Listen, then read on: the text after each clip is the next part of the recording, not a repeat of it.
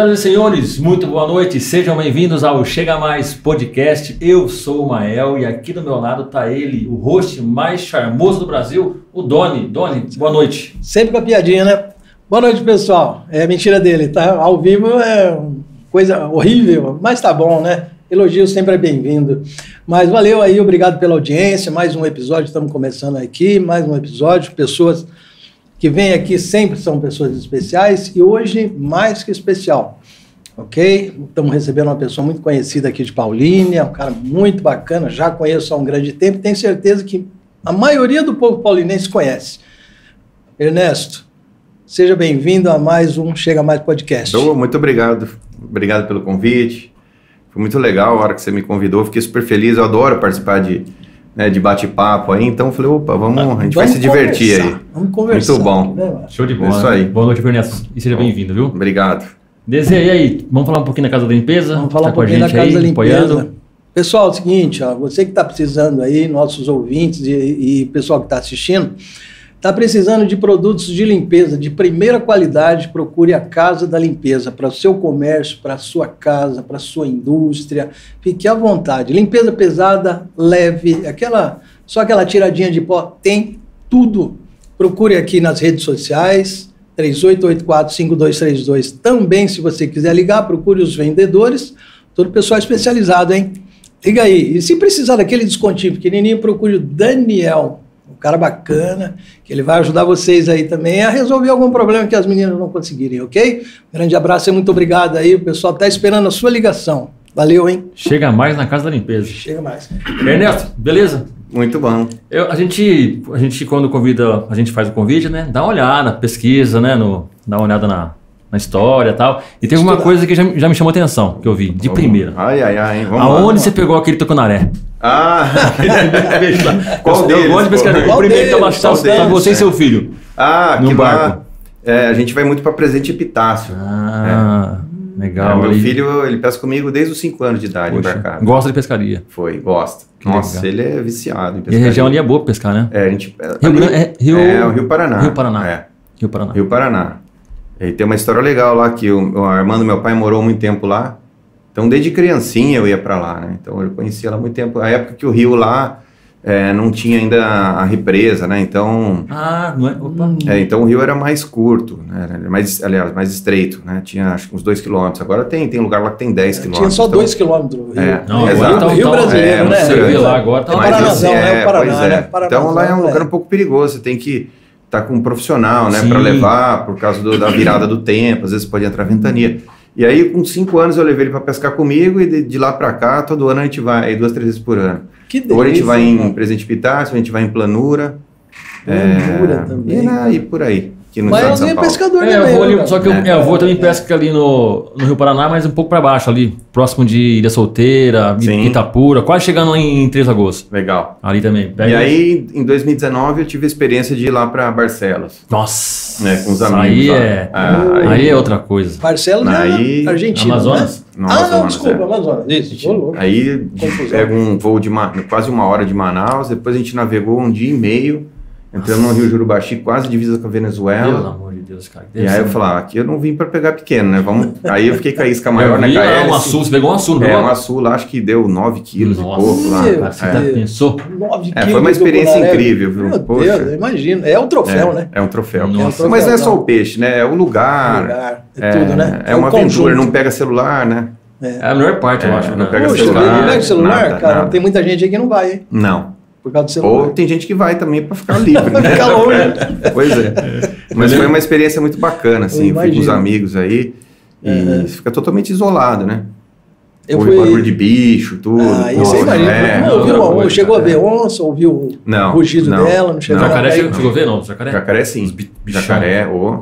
Aonde você foi pescar? Eu fui em Balbina. Balbina. Ah, Balbina é duas horas de Manaus, é, né? Isso. É, tem um amigo que convidou para ir lá agora. Vamos ver se eu consigo levar o Murilo para pescar lá. Vai enjoar pegar peixe. É. No lugar é bom pegar é. peixe. Vai enjoar. Muito bom. Coisa boa demais. Nossa, peixe de pescaria. A gente pega um lambari e fica contente. Mas você viu que. Você viu Imagina. Você gosta de pescar, né, Dói? Gosta. Mas porque você é teimoso, Aí né? pega um pouco. É porque você vê que o filho dele foi pra pescar, pegou, gostou, porque pega, né? Mas o Doni tá aí É, meu filho tentando. pega bastante, Ah, né? Rapaz, eu tô tentando pegar um peixe bom, rapaz, faz tempo, cara. Nem pesqueiro mais. Nem pesqueiro tá pegando. Nem pesqueiro mais. Eu, vai eu e o Vitor de vez em quando, né? Vai eu e o Vitão. Mas só lambarezinho, tilapinha pequenininha, brincadeira. Você vê os peixão passando assim na beirada, assim, tucunaré, É, você sabe, tambaqui. então eu gosto, eu gosto do tucunaré, particularmente assim, eu acho um peixe bem interessante. É, Você- esportivo pra É caramba. uma caça, né, na verdade, É. né, não é? E agora, muito legal é que tá saindo aí, acho que uma, um projeto, não sei se foi aprovado, né, para não, no estado de São Paulo, não tá podendo matar mais Ah, o tucunaré, né? Nem o amarelo, nem o azul, né? Para dar uma preservada também, né? O pessoal às É. vezes pega desnecessário, Pega, né? Ixi, Verdade. Todo cara. mundo pegasse um só para comer ali, ou trazer um, mas não, o pessoal às vezes traz demais. né? Então agora, se não me engano, eu acho que aprovou, tá para aprovar alguma coisa aí que no estado de São Paulo vai ser proibido matar o Proibido tucunaré, matar. o amarelo e o azul, é muito legal isso, né? Interessante. Mas ele É. está chegando muito aqui em São Paulo agora É, também, pois né? Está chegando bem. Isso daí é Olha. importante, preservação é, É. importante demais. É gostoso pescar. Puxa, você falou de infância, você é, da, regi- você é da região de, lá na- de, de Epitácio ou não? Não, eu sou nascido em Campinas. Campinas. É, meus avós sempre tiveram um sítio aqui perto, perto da, da Fazenda Paraíso, então eu conheço Paulino desde que eu nasci. né? meus avós sempre, a gente sempre frequentou Paulino, eu via com meu avô aqui buscar ração, então... Aqui na, na- É, como nossa. é que era? Pena Branca, né? Nossa, é, Branca, é né? isso, Cardil, é isso, é, Cardil, exatamente, é. Cardil. Caramba, bem de comprar ração aí. É, então eu tenho uma história longa em Paulino. Paulínia. A feirinha do Caramba. bombeiro, meus avós faziam feira ali. Acredito, Ah, feirinha é, do é, eu bombeiro. vim ajudar ali. Nossa, É muito legal, é longa, é- a história é grande. que top. Tem alguns primos, né, que moram aqui, que nasceram aqui. Uhum. Então, assim, Paulino já né, faz parte da minha história desde sempre. história, é. Que legal, a cara. Aí você é começou a vir pra cá, foi conhecendo a cidade. Não, então, sempre vim, né, desde criancinha com meus avós, que eles vinham buscar insumo aqui pro sítio e tal. E aí depois, eu, quando eu fui crescendo, depois eu vinha na casa dos meus primos, eles, nas férias eu ficava aqui, ali perto do Parque Florino, ali o Adriano, a Luciana. Hum, ali em cima, né? É, exato. legal, é. Então, às legal. vezes eu ficava aí na casa deles nas férias e tal. Então, aí depois eu fui crescendo, aí teve... Aí começou a história dos rodeios na Fazenda Paraíso, né? Eu fui no primeiro rodeio, se não me engano, de Paulínia, que foi lá na Fazenda Eu- eu- Paraíso. Eu lembro, eu fui lá também, cara. É, Eu e lembro, aí eu, eu gostei muito, achei muito legal, porque eu fui criado no sítio, né? É, aprendi com meu avô, desde colher ovo, que meu avô tinha granja, É. até mochar bezerro, tirar leite, fazer de tudo, né? Que Aí, isso. é. Que legal. E aquele rodeio foi É. bruto, Aí meu avô me levou, mesmo, é, né? eu era criança, eu raizão, fiquei, né? eu- nossa, eu fiquei maluco, né? Uhum. E aí depois eu comecei a colecionar cartaz de rodeio. Cara, Aí, ah, ô, sério mesmo, cara? É.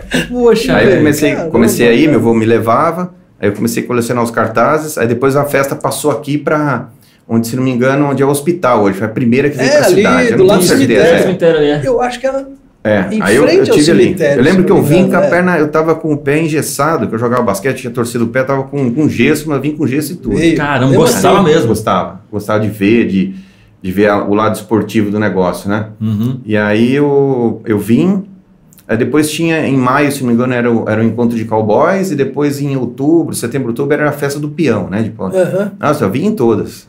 É, Muito legal, gostava bastante. Pavan, que É, eu- o, eu- o Pavan eu- que era, a Paraíso era do Pavan, né? É, era do Isso. Pavão, esse Pavão, Pavão velho. Neto- Eu, me, eu me lembro de um daqueles rodeios lá que eu estava passando em frente, eu me lembro muito bem que o Zezinho, irmão da Mazinha, eu estava levando ele para ir embora para São Paulo, para ir para pegar o ônibus, a gente ia para Campinas. E eu me lembro muito bem que eu passei em frente há quanto tempo, cara. E o Chitãozinho Chororo estava cantando Fio de Cabelo. Caramba. Nossa, eu lembro. Eu cheguei a ver João Meire Marciano Top, aqui, top. vi muita gente assim, antiga. Sucessão, né? O Zé, o Zé do Prato, o locutor. É, Poxa, Nossa, eu ficava é imitando ele em casa. Imitava também? É, Ele- imitava, é. ele, ele aqui também. Eu acho que todo mundo imitou, não é Ele possível, cara. Ele cara, imita é, o também. cara um eu adorava, sucesso, é. cara. cara ah, poxa, o cara. É, porque na verdade o rodeio eu me remetia assim o sítio, né? Onde eu nasci, fui criado. Então, é, então era, associava, né? Essa Isso, questão é. rural, mas assim, eu gostava bastante. Tanto é que na hora de, quando eu fui escolher a faculdade, eu fiquei em dúvida se eu fazia engenharia agrícola ou se eu fazia educação física. Aí eu, prestei lá a Unicamp, passei na primeira fase de engenharia agrícola, depois eu não, não sei porquê, mas eu não- na época não queria fazer educação física na Unicamp, aí, aí passei na PUC, acabei indo, indo para a PUC. É, mas é talvez por essa vida no sítio aí que, que aprendi muita coisa. E aí, aí nas festas aí eu vinha em, quase em todas aí, e foi uma experiência muito legal, assim, né, de, de infância mesmo, de música, porque naquela época o sertanejo se você com, com 12, 13 anos falar gostava de sertanejo, você passava vergonha. Passava, né? verdade. Era meio E eu esquisito. tinha vinil em casa, só que meus amigos não sabiam, né? Eu tinha vinil do, eu tinha o vinil do, do Chitãozinho, tudo, né, tinha vinha- vinil do, do João Mineiro. Marciano, e junto com eles eu tinha vinil do Iron Maiden, tinha vinil do Capital Inicial, É. tinha vinil do Twisted Sister, e, e música é um negócio assim, eu sempre gostei de música, e de música, assim, variada, assim, Qualquer dos, um. dos gêneros, É, é. isso Uhum. mesmo. É. Mas você ter misturado Iron Maiden É. com Chitãozinho ou, ou E eu com- gostava de ouvir algumas vida. coisas que a minha tia também tinha, uns discos diferentes, assim, na época da. de- tinha a Tina Turner, tinha. Tinha uma que cantava muito bem, que agora não recordo o nome dela, mas a Diana Ross. Diana Ross. é. Bob Dylan e tal. Então eu ouvia de tudo. top. Eu gostava de tudo, assim, top. de prestar atenção nos instrumentos, assim. Legal. Eu sou um péssimo músico, Ah, eu ia sou um perguntar, ia perguntar agora, você toca? Péssimo é, eu, to- músico. eu toco um pouquinho de violão, toco Ah, é? um pouquinho de viola caipira, que eu gosto, mas faz tempo que eu não O violão eu não caipira, você fala é viola? É viola, Ah, eu fiz um viola. pouco de aula aí. Fez aula? pessoal, É. Poxa, coisa rara, hein, cara? É, mas porque eu sempre gostei muito de música, mas assim, Poxa, como legal, músico eu sou cara. péssimo mesmo. É, né? Mas eu sou um bom crítico, assim, eu gosto de prestar atenção nos instrumentos, tudo. Eu gosto de música pra danar. Que show, É. cara. Hoje eu ouço umas coisas diferentes, assim, eu gosto muito de ouvir Frank Sinatra, gosto de ouvir. Caramba. É. É mais o umas- é, pô, levinho, gostoso. música, é. música levinha. É Mas legal, ouço também legal. as mais antigas, eu Música gosto muito de música tradicional, Renato Teixeira, é, Almir Sater, é, Ah, as mais legal, hein? antigas, assim, Uhum. né? As mais tradicionais, né? Tinha um Carreiro Pardinho. Tinha um Carreiro, Zilizalo. Ixi, tem muita coisa bacana. Que né? legal. Vi também Carreiro, que- Tião Carreiro tem até uma carteira com o É, bom, né? Gosto das Carreiro, eu coisas gosto também. é, gosto é. também. Modão. Zizi Top Modão. também eu gosto bastante. E em casa a gente ouve bastante, assim. Legal, eu, música eu muito bom, né? bastante, é. Muito Legal, legal. Música demais, é hein? Eu, eu sei que o Doni também gosta de cozinhar. Eu vi esse dia você tava fazendo uma, um, é, esse dia, eu vi no, no seu Instagram. Você, tava fazendo, você gosta também de mexer com cozinha, Eu fazer gosto de churrasco. churrasco? É. Eu lá gosto mais de fazer do que de comer. É mesmo? Sério? É verdade. Pegou, pegou, eu gosto. Eu também, sou mais ou menos assim. Eu como pouco É. churrasco. pegou gosto como? Assim, Gosto de fazer. A família de Família, Mato Grosso, né? a família do meu pai é de Mato Grosso, né? Então meu tio Grosso. teve churrascaria e e aí eu, eu, quando ia nas férias para Mato Grosso era a diversão garantida, né? Caramba. Porque tinha churrascaria, nas coisas simples, né? Churrascaria que nem tem hoje, né? Churrascaria do meu tio em Mato Grosso era no quintal da casa dele, numa esquina. Né? Churrascaria. É. Era um tinha carne grande, cheio de, de mesa, aí vinha os espetos. Não- lá não tinha essa de picanha, de... Uhum. Ah, eu quero uma picanha, eu quero uma Uhum. fraldinha, não tinha nada disso. Não era, tinha. Uma, era uma manta de carne que eles manteavam a carne, ali vinha misturada as peças todas.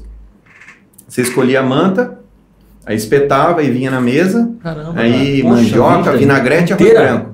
Assado Não, vinha, é, vinha um espetão assim na mesa, aí o acompanhamento era arroz branco, mandioca e vinagrete. Nossa. Caramba, aquele Acabou. espetão na mesa assim. Nossa, também. é Vinha nada, aquele É. espetão na mesa. É. Já deu água na É. boca. Eu lembro, eu lembro Nossa, disso, cara. Eu que lembro disso. delícia. Rapaz, Desse você espetão só na mesa. faquinha boa e o prato. É, Os caras colocavam uns tocos Bom. assim em cima da mesa. Exato, o toco, E- isso. E, e cutucava o espeto, tinha, é tinha uns buracos no toco, colocava no meio. lá, assim, assim, você vai ó. na casa deles,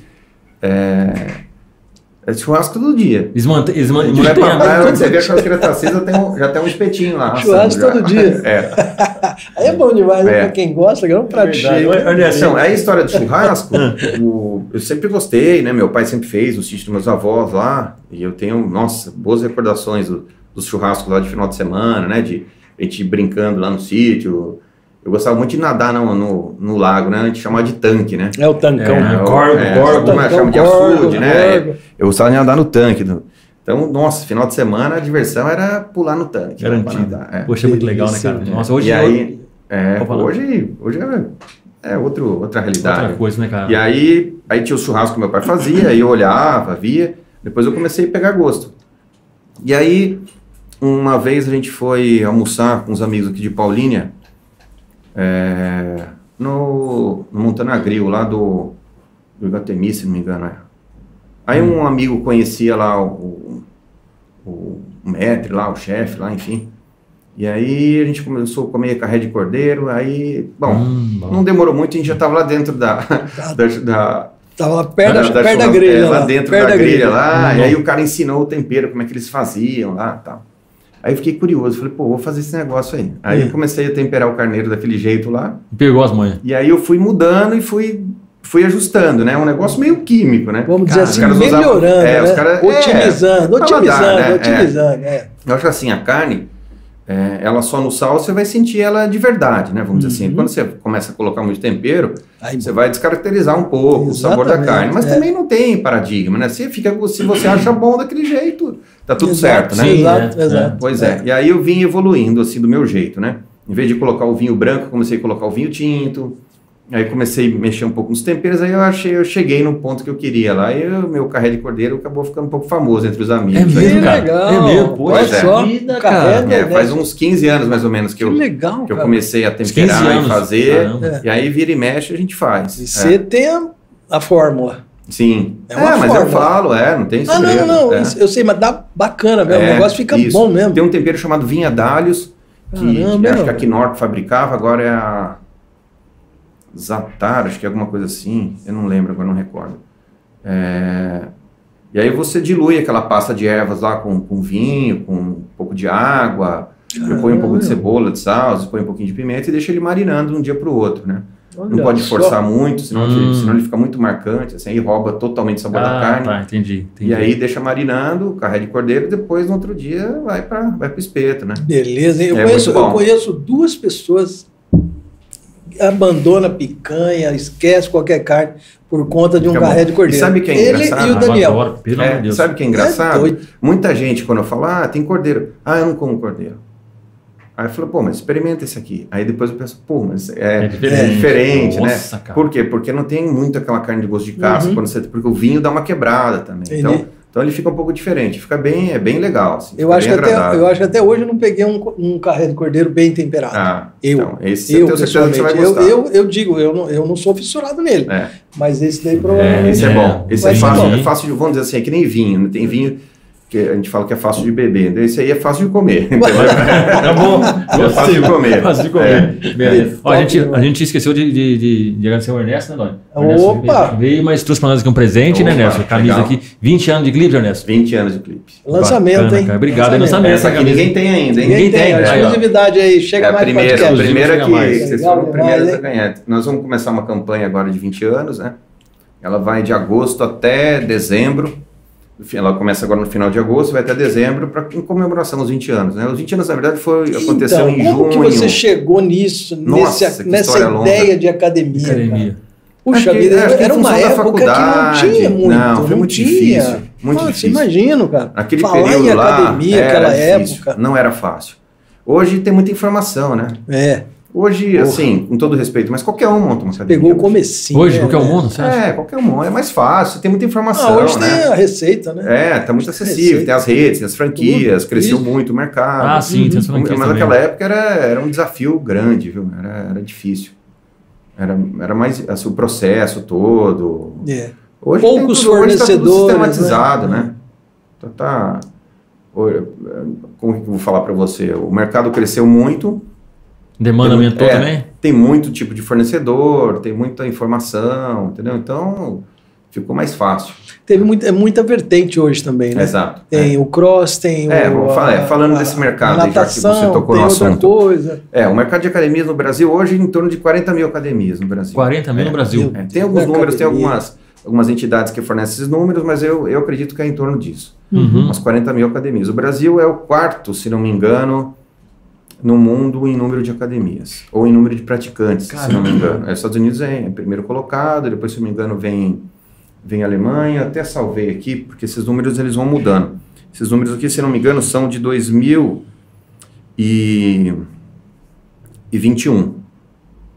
Eu vou até falar aqui um É pouquinho mais de recente, precisão. mas é recente. É, um é. pouquinho mais de precisão. Ó. Alemanha, em, em número de praticantes, olha que interessante.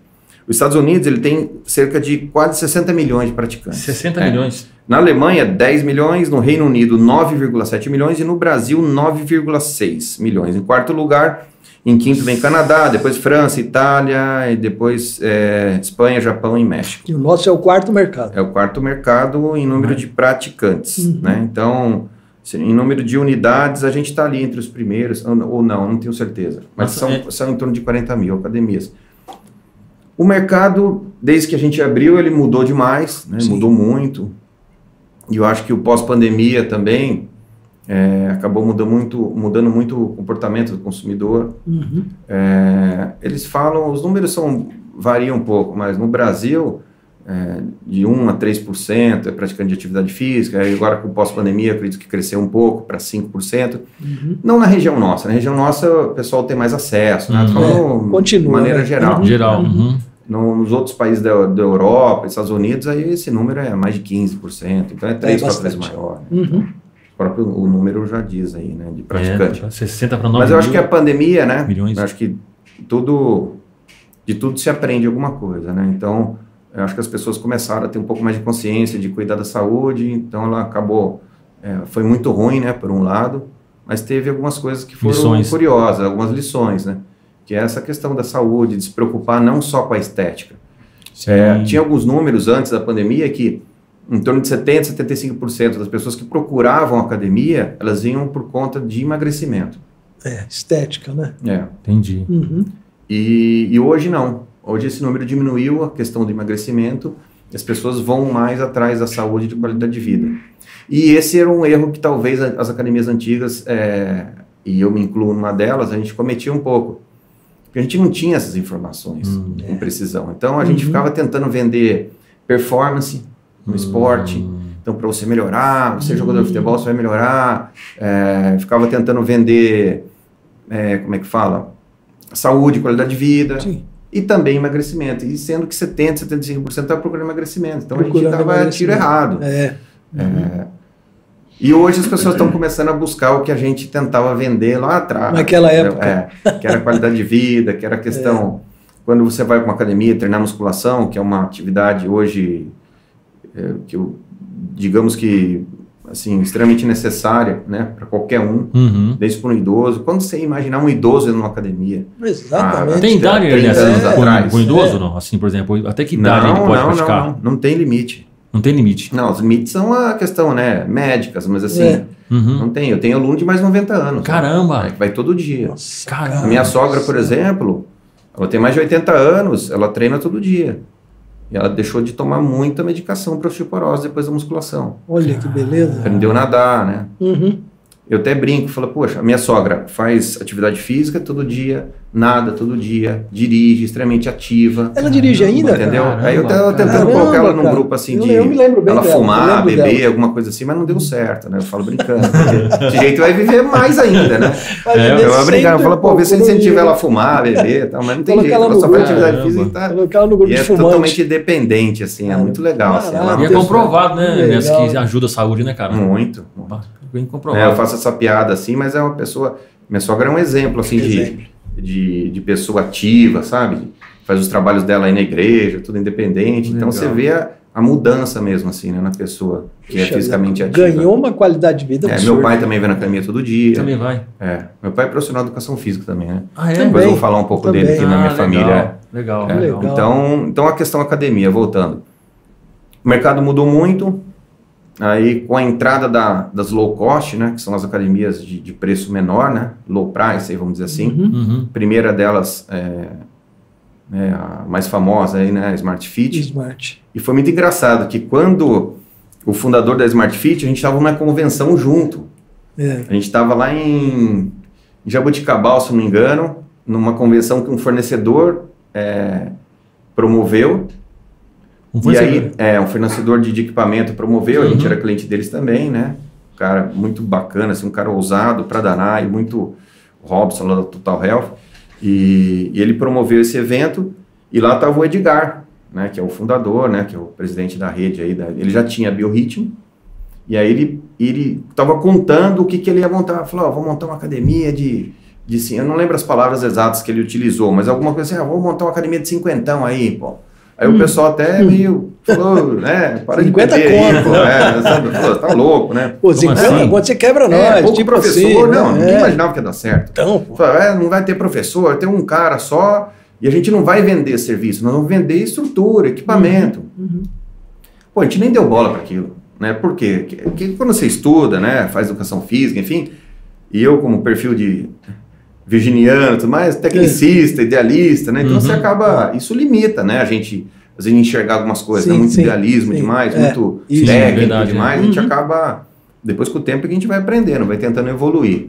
E, o, e aí ele comentou, né, que ia montar um negócio desse, tal, tal. Acho que, se não me engano, acho que um ano antes de inaugurar a primeira. falo, poxa vida, por que, que eu não prestei atenção naquilo, né? Olha só. É, mas por quê? Porque meu lado pessoal, a paixão pela profissão de atender bem, de cuidar bem, não que eles não atendam, mas a proposta é outra, né? Sim. não estou aqui É. fazendo crítica. Não, sim. Acho que é um outro modelo de Uhum. negócio. É outra coisa, vira uma Exato, coisa mais é. pessoal, né? É outro modelo de negócio. Uhum. E aí, e aí foi aí o sucesso que, que, que foi, e depois dele outras redes aí que foram, foram Acompanhando. é, crescendo. E ao contrário de que muitos donos pensam, você fala, "Oh, aí a Smart atrapalha a gente, eu não acredito. Na verdade, ela acaba servindo. Se você faz um bom trabalho, ela Uhum. acaba ajudando a gente como uma porta de entrada. Então, uma Isso. pessoa que nunca teve acesso a uma academia, por exemplo, ela fala, ah, vou nessa aí que é barato e tal. Aí É. começa a treinar. Gosto. Aí começa a gostar, ou ela se identifica ali mesmo, né, com os Uhum. amigos, É. etc. Ou então ela fala, poxa, agora eu quero alguma coisa um pouco mais é, personalizada, tal. Aí ele vai, ele começa a buscar algumas academias com perfil diferente de trabalho e isso acaba nos ajudando de certa forma. Sem então, dúvida. É. né, quanto mais gente praticar, melhor para todo mundo, né? Você também tem um projeto bom aí com o Gustavo Borges, né? Isso, é, Esse é um projeto muito bacana e é de sucesso, né? é isso. Já sim, faz sim, tempo, hein? Já tem mais de 15 anos, Tem mais- 17 anos. Eu, eu, eu vi uma vez, eu assisti uma vez. O cara é um projeto muito bacana, né? Isso é criançada, tal, aquele negócio. O cara é muito top. Né, o muito Gustavo é um cara assim Cara bom, né, fantástico, É. fantástico. Assim, eu- a gente tem uma, uma boa relação Legal. é, pessoal, né? Não, Uhum. não com muita frequência, mas assim, é, algumas ocasiões a gente já almoçou junto, já me convidou para ir lá para São Paulo almoçar com ele. Eu- a gente já trocou receitas de cordeiro aí também. Ah, entendeu? É. é, Aproveita, né? né? É, ele gosta, Aproveita, mas ele né? faz Legal. bota umas receitas legais aí também. Ele, é- ele é um cara muito sério.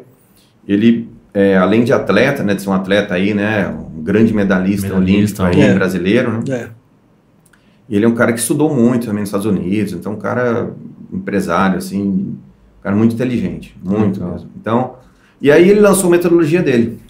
E como eu, eu- quando eu fiz educação física, depois eu vou voltar nessa história, eu trabalhava, eu trabalhei com natação há muito tempo, e, e aí quando nós inauguramos, a- eu vou inverter a história aqui, né? Uhum. Depois a academia de inaugurada, ele lançou a metodologia dele. Eu falei, poxa, e como eu já era especialista na área, já tinha minha metodologia de trabalho em outros lugares que eu, que eu trabalhei, é, em outras academias e, e- e clubes e tal, e eu fiz pós-graduação, eu já utilizava um processo pedagógico, que eu gostava muito, uma organização, tudo mais, uma periodização, enfim, tanto para nível pedagógico infantil quanto para adulto. E aí quando ele lançou, eu falei, pô, legal. Falei, pô, mas eu tenho já a minha metodologia, né? E aí eu descobri que quem fazia a parte pedagógica para ele foi o mesmo professor que foi meu professor na pós-graduação. Então, quando eu fui ver a metodologia, tinha muita coisa parecida com o que eu já fazia, porque eu, foi, eu, foi com quem eu aprendi muita coisa. Uhum. Eu falei, poxa, mas de repente esse nome dele é forte, vai ser interessante. Aí nós, nós é, compramos aí a licença né, de estar utilizando a metodologia e estamos aí há 17 anos e, e para a gente é muito, muito legal, muito gratificante, porque é um trabalho muito sério, ele é muito dedicado, ele sabe tudo o que acontece em toda a metodologia. Ele tem o CREF provisionado, então ele pode dar aula também se ele quiser. Uhum. E então ele acompanha de perto assim tudo que é desenvolvido, ele tem uma equipe pedagógica muito legal. Então a gente tem as capacitações, aí tem os níveis, né? Então tem desde a touquinha amarela para os bebês, depois vai para vermelha e vai mudando a cor de touca de acordo com o nível pedagógico. E cada nível é trabalhado basicamente alguns elementos em cada nível. E aí tem uma avaliação da criança e conforme ela, ela atinge ali um mínimo de, necessário para poder mudar de touca e, e desenvolver né, os outros processos pedagógicos, aí os nados, por exemplo. Mas, por exemplo, a natação bebê, né, ninguém vai. Às vezes tem pai que tem expectativa, ah, neném vai aprender a nadar, não, não vai sair de lá nadando, mas esse é um Uhum. processo de adaptação. Sim. Então, a questão da natação para o bebê, ela tem inúmeros benefícios que as pessoas desconhecem, que é a questão do aumento da imunidade, a questão da parte afetiva social. E eu, particularmente, acredito muito no efeito de a gente estar no meio que não é nosso. Então, quando você está no meio líquido, Uhum. Quando você submete a um bebê lá de um ano, sei lá, Uhum. no meio líquido, não é, o, não é o lugar que ele convive. Ele toma banho, mas ele não está ali dentro daquele, Sim. que para ele entrar numa piscina daquele tamanho é a mesma coisa que você tá no mar ali, né? Uma Uhum. coisa grande para ele aquilo, né? Então aquilo acho que vai criando também uma questão de é, segurança, de autoestima, tudo mais. Poxa, Isso pode é. ter um reflexo legal na hora Poxa, que vai prestar um vestibular, cara. uma coisa Legal, que legal. você está construindo, Uhum. né? Uma questão de emocional aí no, no bebê. né? e uma relação do pai com o filho. É muito curioso isso, Cara, porque olha só, cara. olha que engraçado. Às vezes o pai leva o filho lá no sábado, por exemplo, para natação, e é um pai que trabalhou a semana inteira, Pois é. que ele não teve contato. Uhum. Tinha um gerente na 3M Poxa lá que eu conheci que ele falava, ele falou, pô, meu filho tá grande, tá desse tamanho. Sabe por quê? Ele só viu o filho dele dormindo. É, ele chegava em casa, ele saía, o filho dele não tinha acordado, ele voltava e ele tava Tá dormindo, dormindo. né? Então, às vezes, o pai não tem tempo. Pra Então, o tempo que ele tem é aquele tempo que ele entra na água com a criança, e Poxa, tem mais tem um bebês lá. ali, né, Exato, então Poxa, é muito que legal. né? A gente não tem noção, É, né? A gente não, vê- não. Tem ideia do que é. A gente vê o Aí, esporte por ali, exemplo, a a, água, a né? questão da lateralidade.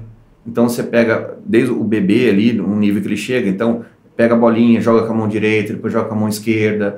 Então a questão da lateralidade. E estando num ambiente que não é comum, então aquilo tem um desenvolvimento muito legal. E aí depois ele, depois ele vai passando de nível, Sim. então aquele ambiente para ele já é familiar, então ele começa a ter, o processo de aprendizagem começa a ficar mais fácil, né? Porque Poxa, ele já está cara. adaptado naquele meio Puxa, lá. que bacana, hein, meu? Ernesto, né? a, a natação é, é um esporte mais completo, assim ou não? Pra, Então, pra- isso é polêmico, né? Porque. Mas ela é um esporte assim que. Por que, que, que surgiu isso, eu acredito? Porque ela, ela recruta muito grupo muscular, né? E Hum. trabalha desde a parte respiratória, tanto a parte muscular. Então você recruta aí, bem dizer, o corpo todo, né? Para É. poder nadar. Então por isso que se O fala. nadador o tem mais resistência do que um atleta, por exemplo. Ah, é, não é, eu não Mas acredito. É assim, depende. depende, né? Depende da que, a resistência que a gente está falando. Mas a natação é um esporte assim que ela, ela se, se bem praticada, tudo é um esporte que te previne um pouco de lesão, né? Hum, Na hora que você está na posição lá horizontal, você não tá, você tá preservando algumas coisas, né? certo. Está preservando alguns impactos aí na coluna, no tornozelo, no joelho. Mas ela também mal praticada pode causar lesão também, Ah. por exemplo, no ombro, entendeu? Então, é, por isso que é importante ter uma equipe técnica bem preparada para te orientar bem, não, não te deixar fazer besteira. Mas dificilmente você vai se machucar na natação. Ao contrário de algumas outras É, modalidades, muito sem difícil, crítica, sim, que eu sim. acho muito legal, mas assim, Aham. você pega o pessoal que corre, vira e mexe, machuca. Ixi. Joelho e tudo mais. Joelho, Futebol. tornozelo, Você conhece alguém que joga futebol que não se machucou? todos. Não estou dizendo que entenda bem, eu estou falando que é para parar de jogar, não é isso? Mas é todo esporte tem um risco, né? Todo esporte tem É, risco. então, é, então a natação ela preserva um pouco mais. Então, Essa parte cardiorrespiratória é muito interessante, ela desenvolve bastante, assim, tem uma queima calórica legal, É. o prazer de estar na água, né? Pô, tem um Porque, monte de assim, coisa, é, né? tem Puxa, um que prazer de bacana, estar é na água verdade, é mais. verdade. Então, tem que analisar é, tudo. Pois né? é, e algumas coisas também, para ser franco, o que às vezes atrapalha um pouco é a logística, né? Às vezes a mulher, por causa do cabelo, fez escova e tal, não Uhum. quer. Isso dificulta um pouco, mas depois que a pessoa começa, ela começa a sentir o prazer e o benefício, aí ela esquece disso aí. Esquece da entendeu? escova. É, é muito legal. Muito bacana. Ó, deixa eu mandar pra você aqui um abraço aqui do, do Caio Coelho. Ah, cara, é fera. nossa. Abraço, Ernesto. Caio foi um estagiário que trabalhou com a gente lá. Caio, um abração aí para você, um profissional fantástico, muito, Legal, cara. muito bacana. Antônio Furlan, o cara é muito legal, além de tudo é bonitão.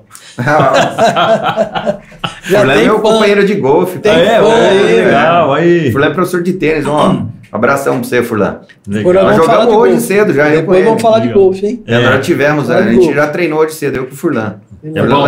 Fur- Furlan é bom, Furlan é bom. Muito bom. Vai bem. Muito bom, professor Legal. de tênis aí, de primeira linha. Legal. Aí tem aqui o Ricardo Pegoretti, é isso? Meu primo lá de São Paulo. Pesca, é, ele falou, Ricardo. pesca pescador. nada. Ele falou, pesca é, nada. Quem pesca são é- os primos, Ricardo Então, e Eduardo. Pois é, esses caras são profissional, pô. Caramba, hein, meu? Legal, cara. É. Puxa vida. O- aí tem aqui o Comunica Paulinha, grande, grande Ernesto, empreendedor Ô, Paulinha. fera. É o Paulinho Filho do Ventura. seu Lucilo. Paulinha, Paulinho é aluno nosso lá fiel, ele é esposa. É mesmo? Ah, legal, cara. Paulinho treina muito bem, a esposa dele também. Paulinho veio aqui com a gente também. É. Ficou aqui um tempinho aí, Muito conversando, legal. batendo Ah. papo com a gente aí, falando da experiência dele. Cara, muito Pois é. bacana. Eu paguei uns caras pra ficar aí vendo. Pagou? Tá, tá dando certo. tá dando certo. Alguns eles pô. estão- É, tem aqui o, o Vinícius Aragão, um abraço pro Ernesto. Se hoje não me, é, que se hoje não me afogo é por causa dele. Por conta Olha que legal, cara. Legal, é. Que bacana, Nossa, eu velho. dei aula pra tanta gente de natação, é muito legal isso, assim, porque outro dia eu fiz um treino na academia lá, aí, eu, aí o pessoal da, da velha guarda apareceu lá. Eu- era tudo criança que nadava comigo. Olha Aí, aí tem uns que já estão casados, tem filho, aí nós montamos um treino eles foram lá nadar. Foi muito legal. Tá que né? legal. Que cara. legal. Já Saudade, é. Essa, essa você não conhece, Luciana Pires. Nossa, eu vou, eu, vou, eu vou falar os, eu não vou falar o apelido dela aqui, não. Deixa. É. Não pode falar? Não vou contar, a Lu. Olha, a Lu é da família. Da família, é. né? Aí, parabéns, Ernesto, pelo profissionalismo. É, Legal. que isso. Bacana. E, a água, você tem alguma, assim, você falou que gostava de pescar, então já, já mexia com água ali. Uhum. A água te traz alguma, alguma assim... Sempre gostei muito. Sempre gostou? É, mas teve uma época que eu enjoei. Enjoou? É, teve uma época que eu enjoei, não aguentava ver piscina mais na frente. É. Assim, eu, eu comecei a nadar com, se não me engano, com uns com 7 anos, 8 anos. Ia num clube lá da DPM, lá em Campinas, lá. E fui um dos primeiros sócios lá com meu pai. Meu pai sempre incentivou muito a gente a fazer esporte, né? A DPM, ele- ali na Marginal, É, né? não, lá na, não, na, no São Quirino, lá. Ainda Ah, existe ah tá ainda, daqui, é. daqui, daqui. É. Ah, tá, tá, tá. A gente ia lá e no sítio eu já Ainda me virava na lagoa também, no, no tanque, né? No sítio lá Uhum. já pulava no tanque lá e fui aprendendo a nadar lá também, né? E uma vez a gente até fez uma jangada lá, eu vou contar rapidinho essa história. Meu avô falou que tronco de bananeira boiava. E boia mesmo. Boia. Boia, boia, Boia. boia. Aí, bom, fiz o meu avô cortar umas 10 bananeiras para fazer uma jangada. um trabalho, cara, furamos, amarramos, já pusemos na água, fiz até uma bandeira, a hora que montei em cima afundou.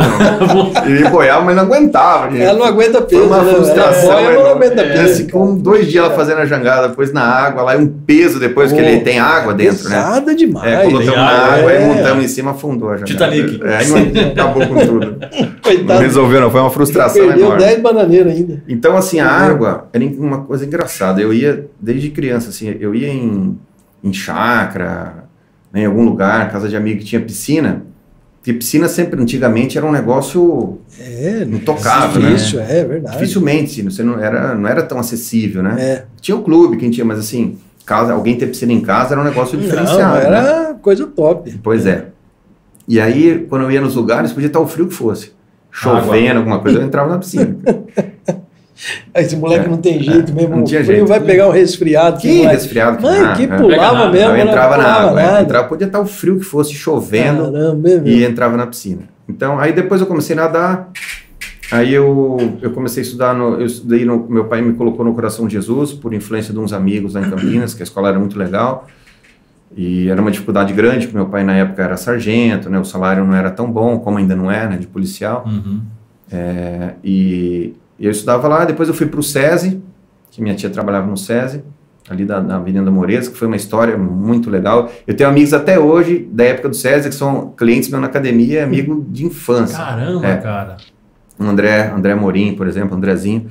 E aí, o Marcelo, bom, tem vários aí.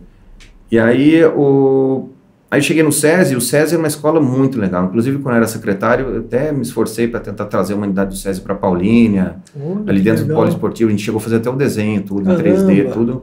Mas infelizmente, né, a coisa não, não Não deu, andou, não por- andou. porque Uhum. não é tão fácil quanto a gente imagina, né? Mas a gente Exatamente. chegou, eu cheguei lá, fiz reunião com o pessoal na Fiesp lá, tudo. Puxa Aí com a vida. direção, os caras interessados, a gente fez Uhum. o projeto. Mas é que tá dando certo porque existe muita burocracia Sem também, não é só a dúvida. vontade É. do, Uhum. Não é só querer. É, é, mas assim, pela correr atrás não Uhum. deu certo. Né? E aí no SESI tinha as competições, que era todo ano tinha uma competição de natação. A gente tinha as aulas na educação física. Aí eu comecei a ganhar medalha lá. 50 livres, 50 peito, eu- na quinta série eu ganhei, depois na sexta eu ganhei. Aí todo ano eu ganhava. E aí eu tinha um diretor do tênis clube lá assistindo as provas, aí ele me convidou para para treinar no tênis clube. Eu, eu, esse Andrezinho, amigo meu, e, e mais alguns amigos. A gente foi pro tênis clube, mas era um clube muito elitizado naquela época em Campinas. E a gente era um pouco discriminado lá, porque a gente era os, os coitadinhos lá da periferia, né? Uhum. Então a gente não era tratado igual aos outros lá, Uhum. sabe assim? E a gente pegava dois ônibus para ir nadar. Poxa. Aí um dia quebrou o ônibus. Aí a gente a gente chegou correndo lá, eu e o Andrezinho. então nós chegamos atrasados no treino, correndo. Chegamos lá, chegamos, fomos castigados. ainda. Poxa, Caramba. não, não o cara fez, não, agora vocês vão, vocês chegar atrás, vocês vão correndo aqui. Mas, cara, pô, mas a gente já veio correndo do centro de Campinas, tendo Cambuí. Rapaz. Pô, aquilo foi, sabe assim, foi, é, Meio humilhante. foi humilhante. né? A gente foi um pouco, foi humilhado, assim, na frente dos, dos burgueses lá, Pô, sabe é, assim? Sei. Poxa, depois dali eu perdi o pique de piscina. o gosto. Perdi o pique de piscina. Caramba. Aí eu me afastei das piscinas, assim, né? Pra, Uhum. pra treinar, não quis mais treinar. Mas como meu pai sempre Virou me um bloqueio, incentivou, tipo assim. é, meu pai sempre me incentivou a fazer esporte e tudo, então no SESI, aí eu comecei a jogar basquete, aí eu fiquei 4, 5 anos no basquete, depois fui pro regatas, apesar do tamanho eu corria bem, gostava. E, então fazia outros esportes lá, tive o contato com judô e jiu-jitsu em 85 e 86. Caramba. Ninguém se falava em jiu-jitsu naquela época, né? A gente treinava lá no SESI porque o nosso professor já era faixa preta de jiu-jitsu e judô. Eu treinava judô e jiu-jitsu em 85 e 86. Depois eu, eu treinei. É, lá a gente treinava um pouco de tudo, desde o handball até o vôlei, é, ginástica olímpica, é, judô. Eu fui judoca também. Eu fiquei ainda até a faixa azul, cheguei a competir também lá, né, no, nos campeonatos internos, tudo. Foi um contato bom. Depois eu tive um contato com a capoeira. Meu É. Deus. Cara, É, quarta não, marcial. não, É, mas tudo na infância, né? Multi, multi, É. multi, É, o multi esporte, mesmo, assim, multi. sempre Tá no sangue, parte, né? É. Tá no sangue. É, meu pai motivava muito, né? Ele sempre fez muito esporte. Você tem irmãos? Tenho. Meu irmão também jogou basquete. E no, no- meu irmão jogou no tênis clube, daí onde eu nadei. E, e era um time super legal, era um time polêmico que eles brigavam pra caramba, né? Era até engraçado. Que da E o... Então, assim, a família foi sempre envolvida com o esporte, né? Sempre ouvido. Por, por motivação do, do meu pai, que sempre gostou muito também do esporte, né? E E fez é- educação. Meu pai deu aula dentro da Polícia Militar, né? De Deu educação Deu aula, é. deu aula. Então eu chegava lá no quartel, no oitavo BPM lá, às vezes meu pai estava dando aula, e aí às vezes depois tinha um jogo, aí às vezes sobrava uma vaga, eu entrava, né? Então, então sempre envolvido com isso. Ah, Olha, se você falou de família, vocês sempre foram próximos, muito próximos, e até hoje. Ah, Seu pai e Sim. sua mãe estão fazendo 50 anos de casado, é isso? Meu pai fez 50 anos de casado, minha- né, meus pais, e, e eles moravam em Campinas, aí depois a gente já faz um bom tempo que eles mudaram para Paulínia também, eles moram é, perto da gente lá, na rua de trás da minha Bastante casa. tempo É. já, né? É bastante Então tempo. é bem né? legal porque os meus filhos vão a pé, né, por causa dos meus pais. Isso é bom demais. É, né? então, muito tranquilo. É legal, né? Eu sou bem família, assim, sou Poxa, que bem. legal, cara. Eu gosto bastante. de Igual tá- churrasco tem que ser família. né? É, É. Mas é um negócio em, na matéria de churrasco, só lembrando, lembrando um detalhe, você falou que aprendeu com. pegou gosto. é influência do- dos tios de dos Mato tios, Grosso. velho. né? O meu, eu, o Daniel também. O Daniel é fissurado no churrasco. Hum. Mas por minha culpa também. Por minha culpa, não. Porque eu gostava demais de churrasco. Exemplo, Todo né? final de semana é exemplo. churrasco. Aí o Daniel foi pegando isso também. Hoje eu não, não faço mais churrasco. Quem É, faz meu pai é não ele. faz mais também. Quem faz é ele. Sou eu. Toma Então, conta. a minha família sempre Toma foi conta. muito festeira. Besteira. Então, meus avós tiveram um sítio aqui perto. Esse meu primo é o Ricardo, Eduardo, essa família toda do lado do, do meu avô, da minha avó. Eles vinham para as festas juninas, tinha umas festas tradicionais, sabe assim? Tinha procissão, é a festa do sítio mesmo, sabe? Uhum. Era bem tradicional. Então vinha todos os primos de São Paulo, no Natal, meu avô vestido de Papai Noel. Poxa Então era um negócio fora do normal. cara. É. Aí o, o- minha tia casou com, com, com meu tio que era violeiro, e aí o casamento foi, foi no, no sítio. Tinha até barraca de pastel do pessoal Nossa, já pensou, É, cara? Que bacana. naquela esquece época. nunca, e né, aí, cara? sabe que legal? Sabe quem tocou na noite lá? O Mir Sater. Só Olha. que ele não era famoso, ele era amigo do meu Você tio. tá brincando? Foi Ah. antes da novela, da primeira edição do Ele Pantanal. não era famoso. E como Ah. eu já gostava de música desde moleque, Uhum. apesar de não entender muito, né, de música de viola naquela época, lá, mas eu gostava do som, Aham. eu fiquei observando, falei, pô, esse cara é diferente, né? Eu falei, puxa vida, esse cara ficaram até 5 horas da manhã, eu fiquei ali vendo, acompanhando, né, olhando, falei, nossa, aí esse cara é diferenciado, né, na- nessa, nessa viola e tal, tal, era o Almir Sater. Poxa é. vida, Teve o privilégio de conhecer ele Foi, antes, pois é. antes, Imigrante antes do Foi sucesso. antes da, no- antes da novela, Antes antes, da primeira sucesso. novela. Se não me engano, acho que uns dois ou três anos antes da, do, do Pantanal, que é a Pantanal Rede original, né? É, Rede Não, Manchete, Não, eu assisti, eu Pantanal adorava. original, é. É, eu adorava. Nossa. Assisti porque eu lembrava lá do, dos meus tios, né? De Mato Uhum. Grosso, Não era por fazenda, conta da Juma, não. Não era por Não, conta é? da Juma, era Não, por conta não. do lugar. Não, eu não posso falar também que minha esposa está assistindo. Você falando de esposa, você- Abraço. você comentou uma coisa que Abraço, o. Doni falou aqui, Kleber, Ernesto, qual que é o Nossa, certo? aí você vai complicar. hein? Complica? Nossa senhora. Hoje eu vou dormir pra fora, hein, Doni? Ah, meu Deus. O Doni Ah, falou, não, a Paula, a Paula, a Paula boa, é legal, boa. gente boa, É gente boa. bozinha pra danar. Não é danada, nossa. Não é danado. Não, minha esposa é muito legal. Ela é mais, assim, pouco mais reservada, muito séria, mas uma pessoa, assim, muito correta. E muito, eu aprendo muito com ela. É uma empreendedora desde cedo, É. né? Desde cedo. Que legal. Olha, É, ela, ela é top. Conheço ela. Ela morava na rua da minha mãe. Ela, ela era amiga da Fro e da Kiki. Até hoje são. É. Até hoje são. Uma menina fantástica. Top Ele é demais. emocionado, falar de top quê, pô? Falar de família. Ela, é- ela é muito bacana. Ela é Parceira, bacana né? demais. É.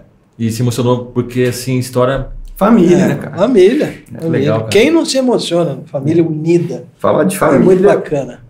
É, fico emocionado de Emocionado. gratidão, né, cara? Prazer, né, cara? Prazer ter uma família dessa. É, Deus foi muito generoso comigo, cara. Nas É. questões da família, assim, poxa. Generoso demais, né? É, né? Generoso assim, mesmo. São, assim, uma coisa assim que vale. Eu sou motivo, cara. Eu devia ter falado antes, né? Pra não passar vergonha. Não, que isso, Sabe, sabe uma que coisa isso? engraçada agora pra Isso mim? não é, isso É. não é vergonha. Isso Eu, não, Não, vou, é olha, vergonha. eu vou tentar aqui Isso me. não é vergonha. Que isso, É. cara? Por que, que- às vezes o pessoal fica emocionado, né? É. Aí pede desculpa. Não fala desculpa, cara. Você Não. tá pagando um mico danado, você vai pedir desculpa ainda, Não, né? cara, que isso, né? cara? né? Todo mundo, mas o cara achou. É. Ai, desculpa, desculpa, eu vou pedir desculpa. Eu já tô me É. ferrando aqui, tô pagando mico. Cara, mas é desculpa coisa- ainda. Cara, eu acho uma das coisas mais sinceras. acho que é quando É. o cara consegue se emocionar por uma algo que, que, que, que marca ele. Então, minha família, né, os primos aí de São Paulo, tudo, nossa, cara, cada história boa, cara, Que que, a gente legal. tem de, de reunião familiar, sabe? Muita coisa assim. Então, acho que isso eu aprendi a valorizar a família por conta disso, Uhum. sabe? Assim, porque desde sempre a gente sempre se reuniu muito, Natal, Réveillon, festa junina. Então, meus, meus amigos de escola, assim, tinha uma turma assim no, no colegial, primeiro, segundo, terceiro colegial, o pessoal que estudou comigo no SESI, depois alguns foram, nós fomos pro, pro Vitor Meirelles, e eles iam na festa junina sítio do meu avô. Cara, tem cada história de dormir 20 caras na sala, mais dois dentro do carro e nego na varanda. E, e era, era uma diversão sadia, sabe Uhum. assim? Era diferente. Não consigo entender. A gente se divertia, ficava até 5 horas da manhã fazendo fogueira, sabe? Bebendo escondido também, é claro, mas assim, né? Molecada, né? Mas quem não dava aquela bicadinha, pouquinho, né, Não sei o quê. É, ruim não quentão. bicadinha, É. mas tudo assim, com 17, 18 Ah. anos também. Então não, não era nenhum, era criança, Uhum. mas assim. Mas era muita história legal, cara. Nossa, cada história bacana. Que 10, cara. E, É. e você, o pessoal comentou assim que eu vi o Lucas fez um. A do Kleber, desculpa, você perguntou. Eu vou me complicar aqui. Vai né? falar É, mesmo? é, Vai é, falar eu, mesmo? eu, eu vi que você não quis, eu falei, É, não quer pô, falar. não, eu vamos voltar, Vai vamos falar voltar no mesmo, vai Kleber. falar É. mesmo do Kleber, vai falar do Kleber. Então, assim, o meu nome é Ernesto Kleber Gregório. Ah, tá. É, e meu pai, eu não, não recordo agora por que, que ele achou esse Kleber aí. Né? Mas tudo bem. Mas não Mas o Ernesto vem do meu ligação, avô. não tem ligação Kleber. Não, não, o Ernesto vem do meu avô, que meu avô, por parte de mãe, chamava Ernesto, morreu com 95 anos, um, um professor, assim, de vida, né, assim, um autodidata total, estudou pouco, mas sabia Puxa tudo, é, Top. lia muito, né, muita Uhum. informação e tal, e aí veio dele a herança do nome, então, é, aí tinha o Kleber. Agora você imagina, você, agora, eu agora vai complicar, né? Entendi, vai complicar. É, Você imagina você com 16 anos, com 17 anos, indo numa festa, indo num rodeio, né? Uh, Aí você chega lá pra conversar com a menina e fala, você é o Ernesto. Pô, cara. Por mais que eu gostava do O nome, que era do meu avô, mas parecia, falou, foi falou, pô, meu tio chegou aqui, né? Que é meu avô. Então. Aí eu usava o Kleber, cara. Puxa Eu usava vida, o Kleber, que era o Kleber era o nome de guerra, entendeu? É, aí Como você é- chama? Eu chamo Kleber. Não O tava Kleber, mentindo, eu chamo Kleber. Kleber mesmo. É- é outro Tá escrito nível. no meu É RG, é. É e outro aí, nível. É, pois é. E aí ficou essa história de Kleber, né? E tem um fato engraçado que a Paula estudou comigo na faculdade. A gente era É. amigo durante a faculdade. Né? Olha só. Ah, vocês conheceram na faculdade? É, conhecemos na Ah, faculdade. legal, cara. A Paula sempre uma pessoa muito séria na faculdade, muito comprometida, né? E, e eu com 18 anos na faculdade.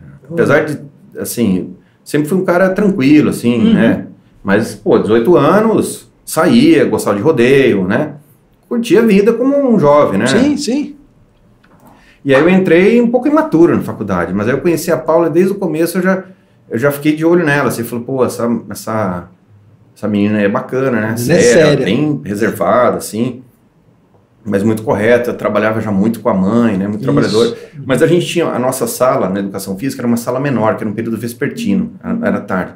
Então a gente tinha uma relação de amizade muito legal. Uhum. Eu tenho uns amigos até hoje, que a gente se vê assim constantemente desde aquela Legal. época Que legal, né? né?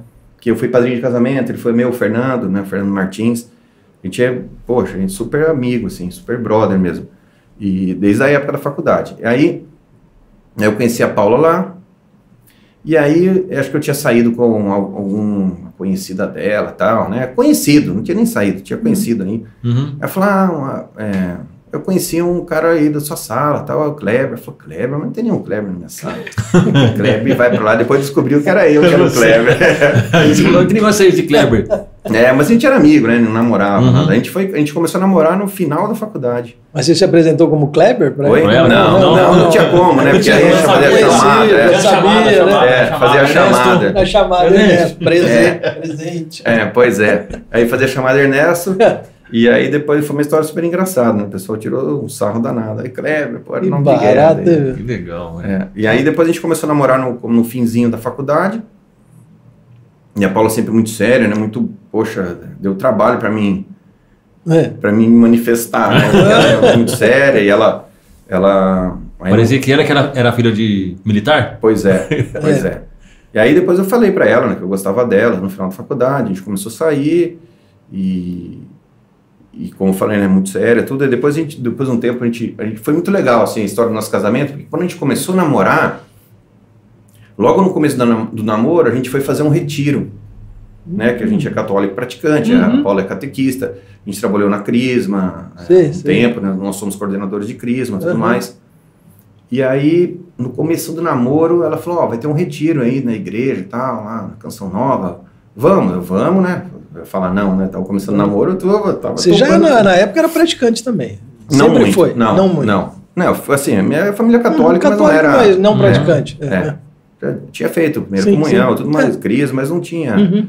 é, Aquele não era- assíduo. não, né? não. Aham. E aí falou, ah, vamos, né? Vambora. E aí, quando nós chegamos lá nesse retiro, era um retiro que a maioria do- dos casais que estavam lá eram casais que estavam assim, talvez sofrendo por algum problema de relacionamento, então... E aí a gente estava começando o relacionamento. Então aquilo pra gente foi uma... Foi uma, um alicerce muito legal, sabe? Oh, Foi, isso, uma, bacana, foi um alicerce cara, espiritual, Entendi, dizer assim. Legal, entendi. legal. Então aquilo, Legal. aquilo ajudou, né, no nossa, na base do nosso Os relacionamento, desde lá de testemunhos, trás. né? Os testemunhos que são dados, Pois é. tudo serve tudo como lição, né? Como Pois é, então assim, então aquilo ajudou muito, é, foi bem marcante. Depois nós casamos e estamos aí, 25 anos já de 25 casado esse anos. ano em maio, dia Montaram 16 de maio. a, a clipe juntos. Montamos juntos, é, então a gente fez 25 anos de casado em maio, agora Ah, dia 25, 16. a clipe tem 20. Isso. É. Legal. Aí eu trabalhava, né, na, na- trabalhei no SESI, trabalhei no... Eu fiz, eu- quando eu comecei a faculdade, eu queria ser preparador físico de futebol. Porque eu tinha, eu, apesar de nunca ter gostado tanto de futebol, Torce pra quem, Nestor? ou eu torço pro São Paulo. São Paulo? É, São Paulino. Pagou São um Paulo. mico, hein? É, É, Pagou aposta aqui, que perdeu uma camisa aposta aqui, teve que colocar a camiseta de São Paulo, ele é, É. Santista. é.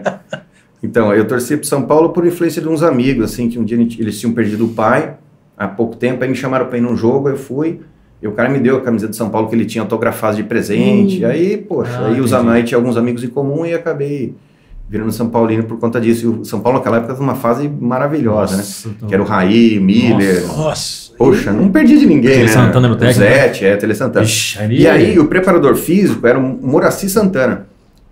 Moraci. Santana. Mas não é esse, Não, é, não é o que técnico, Uhum. era um preparador sim, físico. Sim, sim. E o cara tinha uma postura muito séria, aquilo me chamava atenção e bem sucedido, né? Uhum. Dentro do, do esporte Sim. e tal. Falei, poxa, eu vou focar nisso aí. Eu vou, vou me especializar Ele, foi- nisso. ele foi até preparador físico da, da seleção brasileira. sabe? Isso. Eu falei, pô, eu vou ser, vou seguir o exemplo desse cara e, e a minha meta era ser o melhor preparador físico de futebol do Brasil. Legal. Eu vou me dedicar, vou mirar nisso e vou embora. Que legal. Muito bem. Bastou um estágio no Guarani para mim No ver Guarani? É que... sério? É, aí eu fui Você- fazer estágio no Guarani com um grupo de faculdade, um estudo lá só. É. Uhum. Aí eu comecei a ver o comportamento dos jogadores em relação ao preparador físico. Era um desrespeito assim fora Poxa do comum. vida, sério, cara? É. É. Era na, na época assim foi bem frustrante, porque tinham dois, eu não vou citar o nome, que um deles até hoje é, é conhecido meu, Uhum. então não, não vem ao caso. Não é o Careca, é um, foi um outro jogador que o Careca jogou antes desse período. Uhum. Nesse período que eu tive lá, tinha dois jogadores que eram mais ou menos famosos. Aí um deles era o Luizão e o outro é um Luizão. conhecido meu que jogou lá também. Careca. E aí, é, depois tem uma história legal com o Careca Uhum. também. Aí depois eu, eu peguei e vi lá Luiz Carlos Bruno, um fisiologista, que foi preparador físico do Careca também, né, fora do país. Um cara muito estudioso, tudo, mas aí eu percebi que os caras, os estrelões do time, assim, não respeitavam ele, sabe? Hum. Falei, poxa, eu não vou estudar pra isso, sabe? Pra, pro cara aí vir, não, Ficar esculachando. não né? me... Eles são estrelas. Não me eles- respeitar, né? Na verdade, são nada. estrelas, né? As É. estrelas são eles, né? Os caras falassem grosso ali, era mandado embora e o estrela fica, né? Fica, Então, é. Exatamente. Ah, os hoje, caras acho- de hoje Deubaté mudou muito, né? Hoje não, eu- hoje não é mais assim, eu não Uhum. acredito nisso, não sei. É, apesar que ainda hoje os caras ainda conseguem derrubar técnico, né? Pois é, pois é. Sempre tem né, esse esquema político aí, em todo É. esporte, né? Não Em tô aqui qualquer lugar, criticando né? qualquer Sim, lugar tem. E aí depois aí aquilo me frustrou um pouco. Falei, nossa, eu não, eu não vou aguentar isso aí. Falei, Não é pra deixa pra lá. Aí falei, ah, vamos, vamos tocar o barco. Aí continuei estudando e tudo mais. Aí depois eu, eu comecei, falei, poxa, pô, já tenho natação, já é uma coisa que, que, eu, que eu tinha facilidade, né? Porque eu nadei. Eu gostava de ensinar, né? Quando a gente andava de skate com os meninos todos, tal, quando a gente era moleque, andava de skate, eu gostava de eu não sabia direito as manobras, eu ajudava os caras a fazer as manobras que eu não Uhum. sabia. Então ensinar a questão de movimento, tudo é uma coisa que eu sempre estava no sangue já desde criança. Aí eu fui pro lado da natação. Aí, não, minto. Eu saí da na faculdade e falei, eu vou entrar na área de gestão. Aí eu fui fazer uma pós-graduação de administração esportiva na FMU. Então me especializei em administração esportiva, gestão esportiva. Aí depois em seguida eu já eu gostei de lá da FMU, pô, legal São Paulo, né? São Conheci Paulo, um monte de né? professores Isso. lá. Uhum.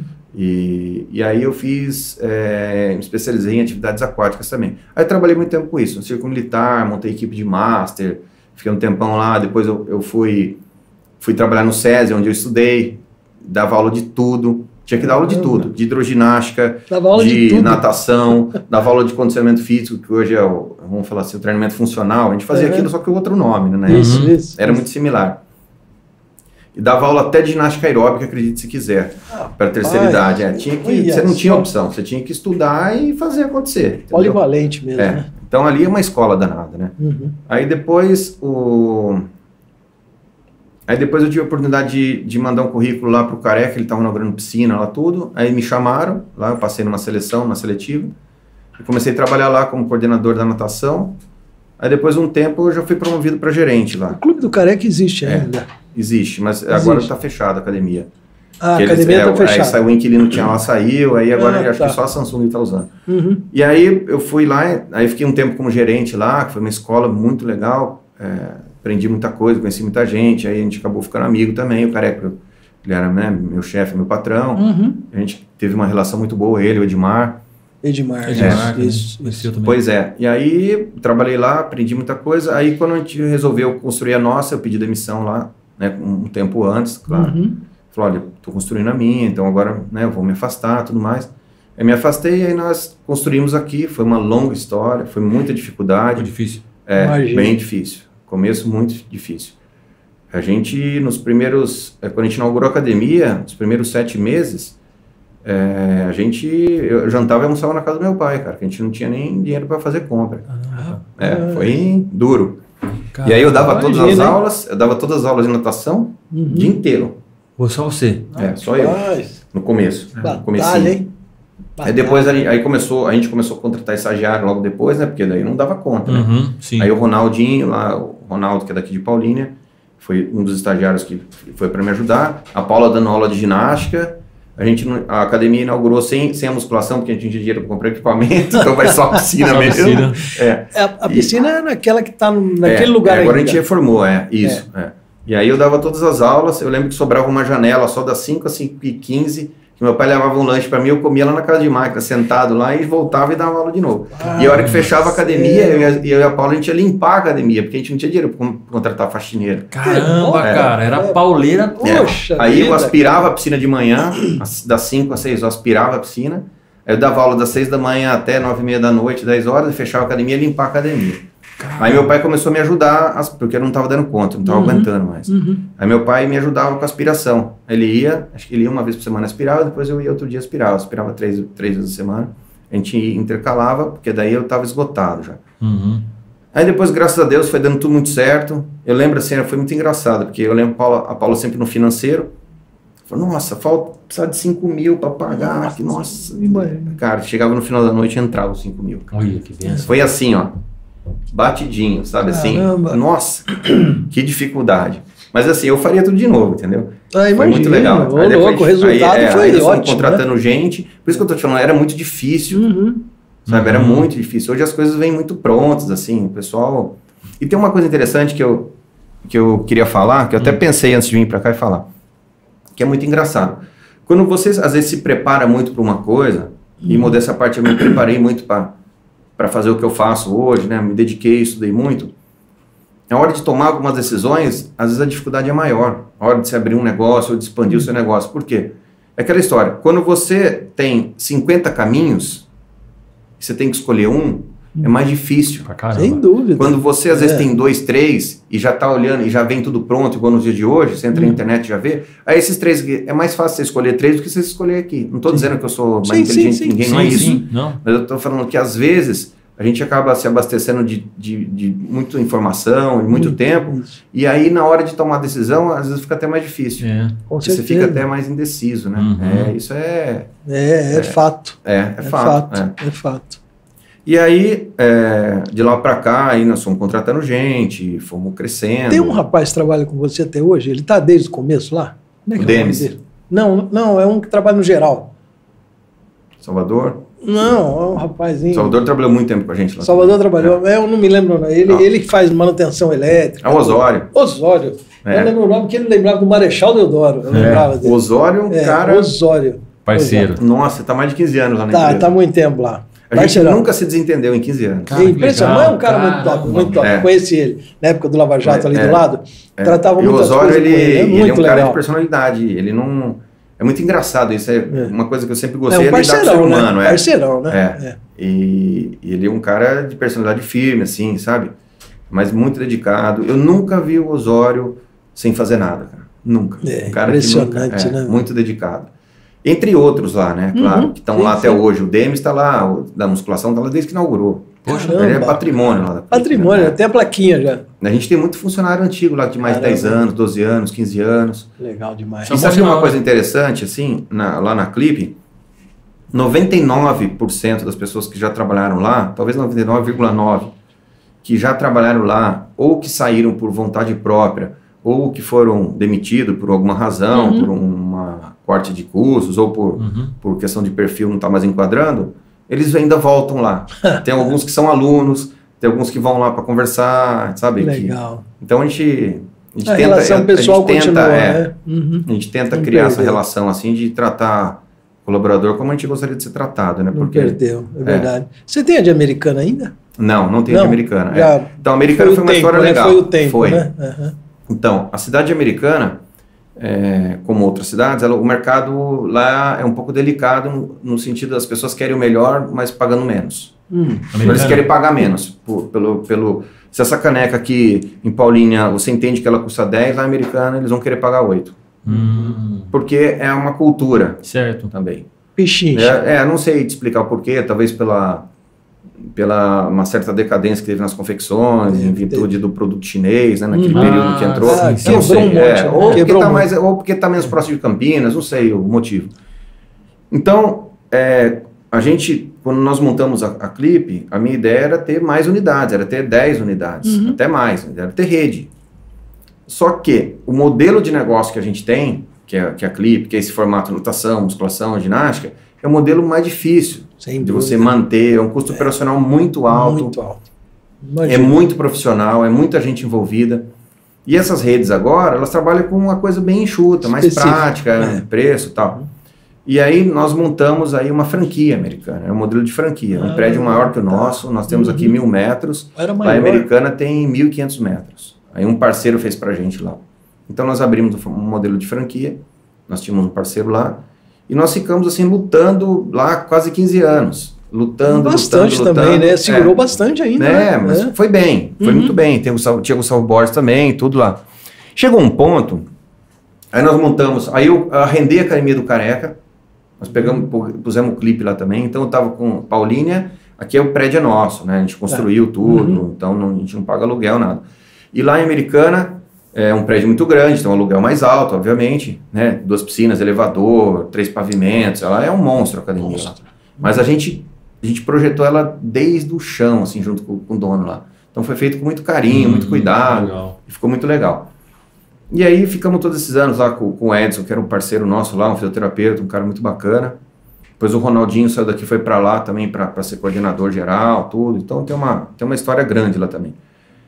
Só que aí vinha acontecendo, aí nós arrendamos a do Careca, depois a gente montou o CrossFit, a gente presta serviço A no. Paulinense até hoje. Uhum. Nós chegamos a ter quase, quase 100 colaboradores no grupo. Poxa vida, cara. Aí o que aconteceu? Né? Porque aí a gente contratou uma constru... aí montamos a loja de suplemento, montamos a clínica, começamos a diversificar. Então, e aí o que começou a acontecer? Algumas coisas que a gente montou, elas não estavam dando o resultado que a gente esperava. Entendi. Nenhuma deu errado. Eu não Uhum. posso dizer que ah, essa deu errado, essa deu... não. Mas Mas elas não resultado. é, elas não estavam Uhum. é, dando o resultado que a gente esperava, pelo Uhum. menos mínimo assim. Uhum. Então, aí nós contratamos um, um consultor muito legal, o Maurício, Maurício Bicudo, se não me engano, Hélio do, do intelectual lá, um cara muito bacana. Aí fomos fazer um trabalho e falou, ó, vamos, vamos pôr aqui, no, vamos pôr na balança o que vale a pena e o que não vale. Uhum. Porque existe uma coisa que não é só no ramo de academia, né? Que acho que existe em quase todo segmento, é a questão da vaidade, né, Duane? Tem isso. né? Vaidade. Então, assim, É. às vezes é, você quer ter as coisas só para falar que tem mais, né? Ah, isso, entendi. isso é natural do ser humano. É natural. Uhum, natural mesmo. E aí você começa a amadurecer e você fala, pô, será que vale a pena isso, né? Uhum. Então vamos ver o que vale a pena e o que não vale. Então aí você vai começando a amadurecer, ficando mais maduro. Falou, pô, vamos pôr na balança aqui o que, que vale a pena e o que não vale. Isso aqui tá dando resultado? Tá, mas tá o resultado que eu quero? Não. Então vamos desapegar. E fomos desapegando. Falou, ó, isso aqui não vale a pena, não vale a pena. Hoje a gente tem, nós estamos com a Clip, prestação de serviço, eu tenho outros projetos aí que, né, que né, futuramente eu posso falar Uhum. o que é de, de ampliação, mas para uma área paralela com a nossa, que agora não é a hora, né, pós-pandemia aí, segundo alguns consultores amigos nossos, falou, espera um pouco, agora não é hora, agora é a hora de, né, de tomar, ter mais cautela, tudo mais. E aí a gente falou, não, vamos focar no nosso negócio principal e vamos desapegar das coisas que não estão dando um resultado satisfatório. Olha só, a gente fez isso, passou um, um período, veio a pandemia. Nossa. É, então assim... se a gente tivesse com toda é, aquela é. estrutura Ah, na a A gente pandemia, deu certo, é, a gente na desapegou hora certa. né, a questão da, da vaidade, Uhum. da, da maturidade também. Sem Uhum. É. A, a gente nunca, nunca foi muito vaidoso, eu e a Paula, mas um mínimo de vaidade todo ser humano tem. Né? Então a gente queria crescer, queria Claro, ampliar. O mínimo, né? E aconteceu, deu certo, não, não deu errado. Mas não deu o resultado que a gente esperava. Aí falou, pô, então pra quê? É. Ter, imagina você ter 10 lojas dessa, e- aí uma, uma dá um resultado bom e as outras dando um resultado mínimo, só te dando dor de cabeça. Só pra quê? Só pra falar que tem Trabalho, dez? Não né? só adianta. pra dizer é que tem, não vale É. a pena, né? Né? Aí é questão de de você amadurecer e, e desprender disso Uhum. e começar a virar página, né? Falar, pô, vamos começar a construir outros projetos aí que eu adoro. Eu adoro criar coisa nova, eu adoro. é, vamos fazer projeto, vamos ficar três noites sem dormir aqui, é para mim é diversão, entendeu? Legal, vamos desenhar um projeto novo aí, vamos pensar em coisa nova, pesquisar o mercado, vamos atrás de quem Uhum. sabe. Eu adoro fazer isso. Mas agora não é hora de fazer isso, Não, né? não, agora não. é da gente estudar, pesquisar e é hora talvez de dar um passo por vez. E nós estamos seguindo a cartilha aí direitinho, Legal. tá dando Top, certo. Legal. É, é, o Ernesto é um empresário de sucesso. É, eu, Empresário de eu- sucesso. Né? Eu vejo também assim. né? Mas tem seus momentos de lazer. sim. Então, essa Ele questão do empresário gosta- de sucesso, só É. para complementar um pouquinho, Aham. eu acho essa coisa que. Eu não gosto dessa teoria que foguete não dá ré. Eu não gosto disso. Tem gente que Foguete fala. não dá ré. Tem gente que fala, né, foguete não dá ré. Foguete Tá, não dá. foguete é. não dá ré, mas quando ele pega a direção errada, Já tá. Ah, é ele vai verdade. chegar mais depressa ainda no destino errado. Meu Deus, nem Então, fala. É, então o que, que eu acho? Eu Legal, acho cara. que tem hora que você tem que saber recuar um pouco, sim. Você tem que saber a hora de, ser mais comedido, tem a hora de você é, invernar um pouquinho, Isso. esperar a chuva passar, entendeu? Então a gente tem que ir amadurecendo certo, tá e certo. ter cautela, né? Ah, tem que ser ousado, porque hoje em dia, né, a questão do coach, que eu acho muito legal, Sim. que ajuda muita gente, mas o excesso Uhum. né, de, de otimismo, o excesso de ousadia, ele pode te custar muito caro também. Então, Sem acho que a gente tem que equilibrar, ser maduro. Tem a hora de acelerar, né? Uhum. Tem a hora. Não É, adianta se acelerar na curva se com chuva, acelerar né? na hora É, errada, exatamente. Então, perde o carro. aí depois nós vamos falar disso, É, acelerar na curva. Ah, carro. legal, verdade. Aí- Não, lá. eu queria falar pra ele. ele agora, ele como é um empresário tem os seus momentos de lazer. É, pois e é. um deles, com, Não, dentre não, não, não, vários, peraí. não, Ó, jogou basquete, jogou basquete, é, natação, natação, É. futebol. futebol, que Não, mais? futebol não. Futebol não? Não. É, Eu era perna de Luta, judô, judô. judô. jiu-jitsu. jiu-jitsu. Cara, e agora tá fazendo o quê? Agora ele fez rally. Rally, tem um rally. rally. a história do rally é bem legal. Ó, do É. rally, né? Rally é golfe, agora tá Oh, no agora é a golfe. paixão. E o golfe. cara? tem um hobby também que é degustar um vinho, Isso. Né? Mas vamos falar do rally. Vamos Quanto começar- tempo vamos vamos falar do rally. Assim, eu sempre gostei muito de carro, né? Então, quando eu era pequeno, eu falava que eu ia fa- fazer engenharia mecânica. Então, eu tenho desenho de 3 anos de idade de caminhonete off-road. Olha que engraçado. Já era uma, eu gostei. Porque eu aprendi a dirigir com meu avô na terra, na lama. Com Kombi, com Variant, enfim. Uhum. Então, Caramba, dirigir na terra, o desafio do meu avô era passar em um lugar alagado e não encalhar. Então, pô, aquilo pra mim era, é, pô, de era barato. Nossa, mas não era, não era por diversão, era por necessidade. necessidade. porque Claro, você asa com a Kombi. Uhum. Então, falou, se não ficar aqui, não vai vender esse negócio, vai estragar Exatamente, tudo. Então, é. tem que passar. Então, meu avô era muito bom nisso, ele ensinou a família toda a dirigir. E aí eu adorava aquilo, aquelas lições lá de dirigir na terra, no sítio e tudo mais, né? E, e que engraçado. Aí depois, o tempo foi passando. é, E uma coisa que eu sempre tive muita dificuldade, Doni, foi assim, de me permitir fazer as coisas. Eu sempre fui um pouco perfeccionista na, na, Entendi. na infância, tudo. E para mim, o, o- a questão era, era produzir. Pro- Eu não me permitia o lazer. Como meu avô sempre foi muito trabalhador, meu pai também, minha mãe também, toda a família toda. Então, para mim, talvez a, a diversão e o lazer era, era vagabundear, sabe assim? Era, Entendi. Deixa então era depois. mais difícil aquilo, frente, cara. né? Era, era uma dificuldade de Uhum. conseguir ter um hobby, alguma coisa, porque, peraí, mas isso aqui você vai ganhar dinheiro, isso aqui não. Então, não. Era tudo muito racional. Uhum. E isso me custou aí eh, alguns os meses de terapia, até para mim É, aprender, Imagino. aprender a falar não, né, que é difícil. né? Poxa vida. Aprender a falar não, aprender a, a me permitir realmente ter Uhum. os meus momentos, assim, de, de, de não estar pensando em produzir, em, em, em ganhar, em ajudar os outros, É. sei lá o quê, enfim. Mas acho que é desenvolver, um, vamos dizer assim, até, talvez desenvolver um, um egoísmo saudável. Isso. Foi essa hora aqui é a hora de eu pensar em mim, né? Vou cuidar de mim. E aí, falando em pensar em mim, é, eu fiz uma analogia, fiz não, né? Pensei nisso. A questão da máscara do avião, né? Não sei se você já prestou atenção. Quando eles falam, ó, quando caem as máscaras do avião, primeiro coloque em você, depois em quem está do seu lado. Por quê? Se você não estiver bem, Uhum. você não consegue deixar quem está perto produz, de você bem. você não não tá bem, você não consegue. é. É. Então você tem que estar legal também, né? Tem que estar Uhum. bem, de saúde, de humor, de energia, para você poder Com cuidar bem de quem certeza. está perto de você. de quem tá do lado. E às vezes a gente acaba esquecendo da gente, e a hora que você tem que cuidar das pessoas, você tá ali, não tá bem, né? Emocionalmente, Não tá fisicamente, enfim. Uhum. E aí eu vim, comecei a desenvolver isso. E é, é, aí aconteceu a história do rally. Meu sonho é, uma vez eu viajei com a Paula pro Tocantins, aí nós pegamos carona com uma advogada lá, que é uma longa história isso também. E aí uma, ela tava numa L200, assim. Falei, poxa, falei, nossa, caminhonete legal. Eu desenhava caminhonete, né, off-road. Aí nós pegamos carona com ela. Falei, pô, que legal essa caminhonete, hein? Aí o dono da caminhonete, que era um deputado lá, o cara, o cara falou, é, que não compra uma? Eu pensei comigo, né? Porque eu não sou deputado, tudo bem, né? Aí eu, é, Ainda não tem verba é, de é. gabinete, pô. mas olha que engraçado, eu pus aquilo na cabeça. Falei, agora eu vou trabalhar duro, já tinha academia. Falei, eu vou juntar a grana que eu vou comprar minha caminhonete L200 também. Não, É. Obviamente que eu não ia comprar nova, eu ia comprar usado, mas Uhum. tudo bem. Aí fui lá, pum, comprei a caminhonete, cara, uma L200. Que legal, é. velho. Caramba, hein, rapaz. Falei, bom, agora eu preciso usar isso aí que nem, que nem homem, né? Vamos dizer Uhum. assim, né?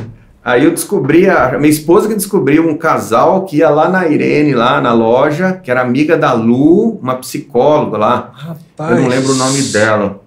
Eu acho que eu sei dessa Era- história. É, o Elson era o ex-marido dela, que hoje é meu dentista. Olha só. É, e, o, e ela, Lucélia, Lucélia. psicóloga. Exatamente. É. E eles corriam rally.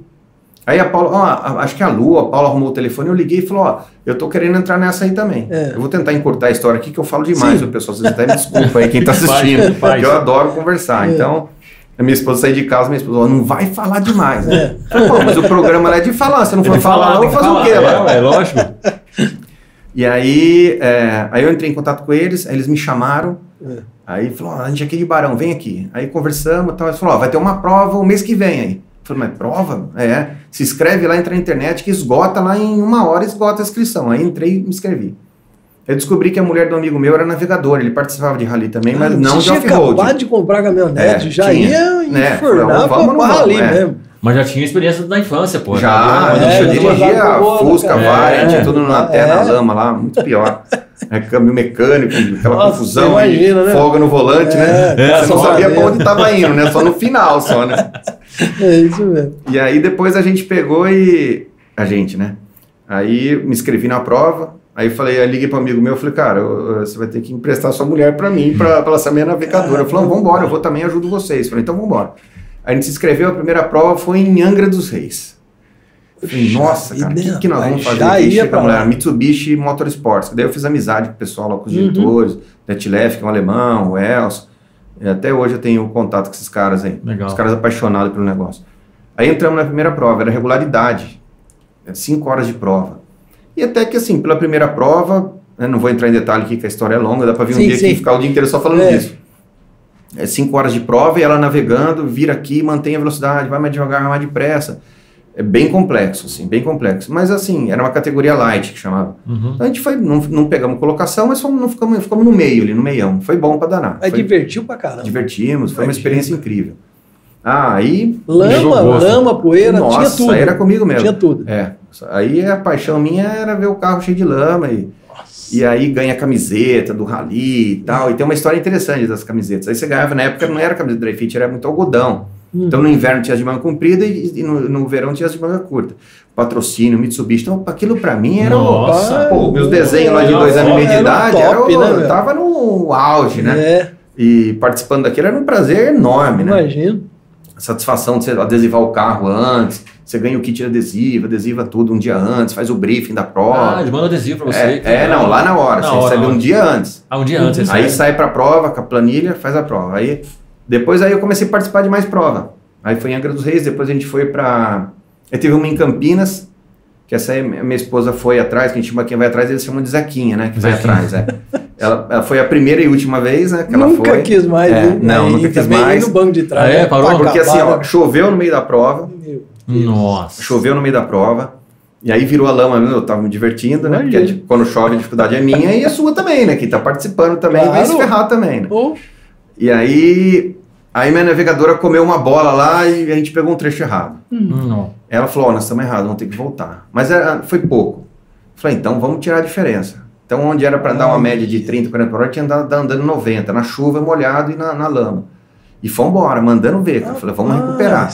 E começamos a recuperar. Falou, tá quase perto do cronômetro, tá quase batendo. Só que assim, a gente tava voando, assim, no lama, estrada de terra, chovendo, média 30, 40, a gente andando 80, 90. Você já pensou? É, aí eu lembro de uma hora de um trecho, assim, que a gente passou em cima de uma ponte, assim, a roda saiu do chão, assim. Aí no final tinha uma curva e tudo molhado. Aí a gente passou reto na área, não, não deu pra Foi segurar. embora. É. Aí a gente Foi. bateu numa lateral, assim, o pneu dobrou, entrou um mato dentro, e pau, quebrou o retrovisor, tudo. Aí eu parei, Caraca. desci, olhei no carro, o carro tava andando. Falei, Vambora. vambora, vambora. Mas você não vai parar? Eu falei, eu vou parar pra fazer o quê? Vou ficar aqui na chuva? Vambora, vai assim mesmo. Não, não quebrou muito o carro, só o retrovisor e o paralama de trás, assim. Aí a hora que a gente saiu, tinha uma subida, um lamaçal e todos os carros tudo encalado, tudo caído um para um lado. Eu falei, ah, vambora. Mirei no meio, passamos, fomos embora. Passou. E fomos embora. E terminamos passou. a prova. Aí a hora que acabou a prova lá, a Paula falou, nunca mais me convide para vir Não um me negócio. chame nunca mais. Caramba. Mas o susto que levou também, né? E tinha um sobrinho. Vendeu o L200. Não, calma aí. Vendi pra comprar outro. aí eu tinha um sobrinho meu no banco de trás também, aí nós paramos no meio do caminho pra ele vomitar. Nossa! É, porque é ruim que vai no banco de trás, é muito Ô, solavanco, Tá louco, muito- pelo é. amor, cara. Ninguém merece. E aí, mas pra mim eu acabei a prova, mesmo o carro estragado, ó, tava realizado. Ah, É, mas a avaria foi bem pequena Tava mesmo. de casa. é. Aí, beleza. Aí começamos a participar das provas. Aí eu falei, pô. Aí fui lá e comprei um TR40 em 2008. Tá. Aí eu fui lá, comprei um TR40, que era a caminhonete valia um pouco mais. né? Então Uhum. saiu o TR4 Flex, tá? Eu comprei lá em 2008. Eu lembro até hoje, fui buscar o carro no, no comecinho do mês, que meu aniversário é dia 5 de setembro. Aí fui lá, peguei o carro, já tinha uma prova na outra semana em Florianópolis. Nossa. A Paula falou: você vai Arrebentar esse aqui zero. também, vamos Não, mas não, não estraga o carro. Esse dia foi excepcional, mas não estraga.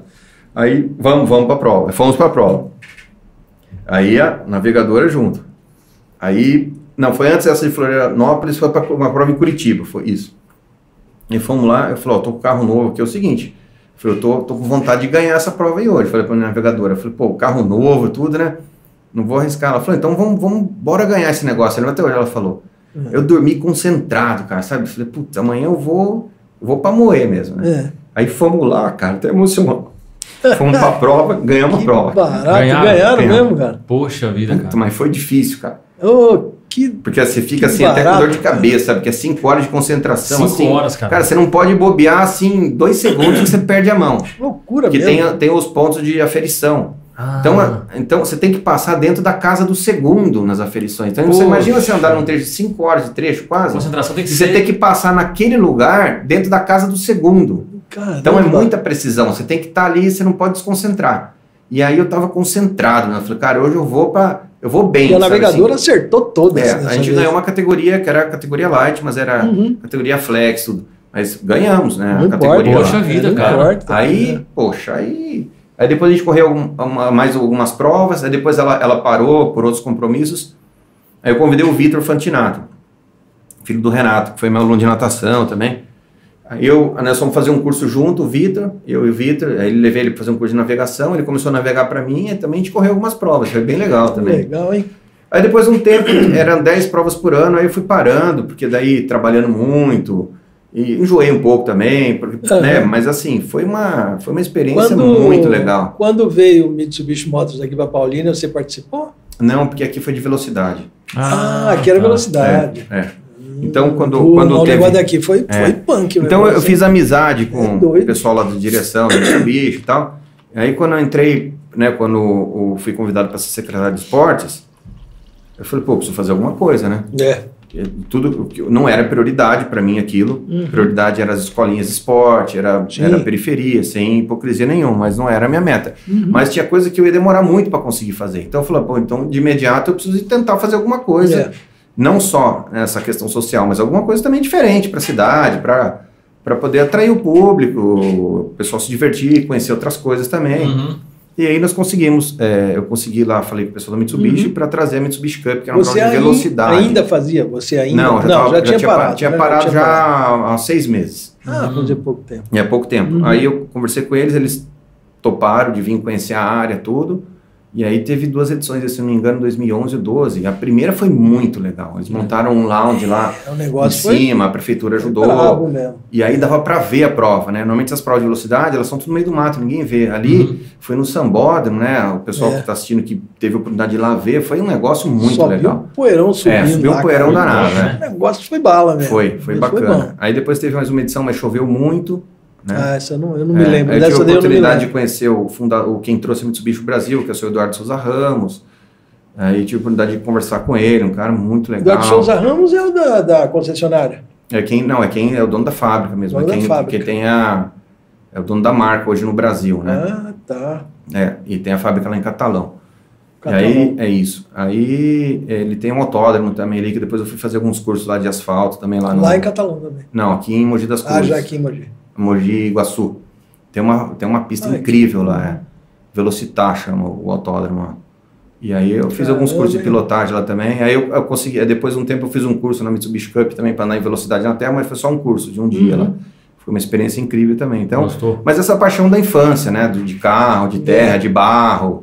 Então foi muito emocionante esse dia do, do- dessa experiência minha lá também. o foi dia, muito o legal. dia que ganhou, hein, cara? Nossa, Caramba, esse- cara, esse- Poxa, a hora que eu subi no palco para pegar o troféu. Ah, já Nossa. pensou, Ali remeteu infância, desenho, meu Nossa, avô, cara. todo mundo, é. Top Que legal, é né, muito cara? legal, né, cara? E aí tem uma história engraçada, né, É. também. Eu, eu gostava tanto do rally que eu dormia toda noite com as camisetas do rally. É, aí no, no verão era de manga curta, no inverno tinha de manga comprida.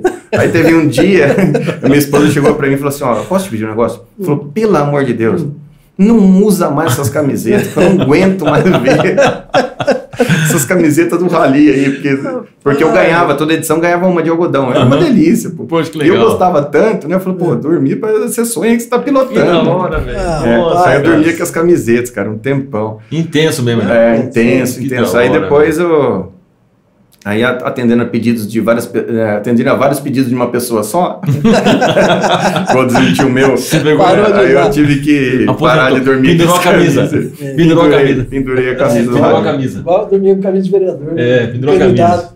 Pendurou a camisa. Ô Ernesto, mas você tem uma história bacana também que é, quando a gente fala de, de esporte, a gente, a gente tem que lembrar da saúde. Sim. E a CRIP, ela prestou serviço para Paulínia nessa área da saúde por 20 anos, né? Tanto é que você tem, você foi em 2019 você ganhou um título, né? Cidadão Palinense, não, agora foi o ano passado, né? ano passado. É. Mas o que está marcando 2019 aqui? É, acho que foi pedido em 2019. Foi né? pedido, Foi é. pedido em Ah, 2019. é, depois veio a ganhou- pandemia, né? É, isso. É. Foi pedido em O- 2019, aí segue pra frente. Teve alguns vereadores que tinham me convidado também, mas aí pandemia, aí o Dilcinho, que a gente tem uma Uhum. grande amizade, né? Assim, até agradeço ele pela, pela homenagem, aí fez.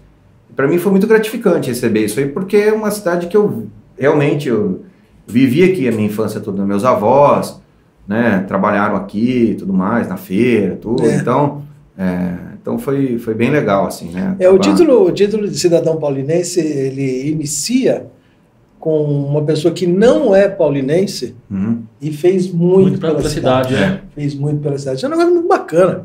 É. Mas representa muito. Com certeza. Então, sabe, muito. falando da Muito Clipe, legal, o- acho que assim, é o propósito, né? Muita academia hoje abre porque as pessoas querem ganhar dinheiro com a academia, porque Uhum. tá na moda, porque estudou. A, a Clipe ela teve um propósito um pouco diferente. Lógico que a gente, é, a gente fundou aquilo para viver daquilo. Sim, a gente sim. estudou, a gente gosta. Uhum. Mas a essência verdadeira mesmo dela era assim, falou, vamos montar algo que faça as pessoas viver mais e melhor.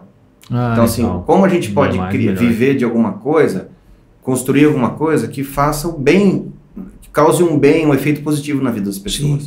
E foi por isso que a Clipe foi, foi fundada, né, por, por mim e para Paula, com esse propósito. A gente nunca colocou dinheiro em primeiro lugar, nunca. Uhum. Sempre legal, tentar entregar né, um- uma coisa boa para a vida da pessoa e a gente conseguiu muita coisa boa, posso te garantir assim, muita gente que, é, que tinha problema de saúde, hoje não tem mais, muita gente que tinha limitação em alguma coisa e conseguiu viver melhor.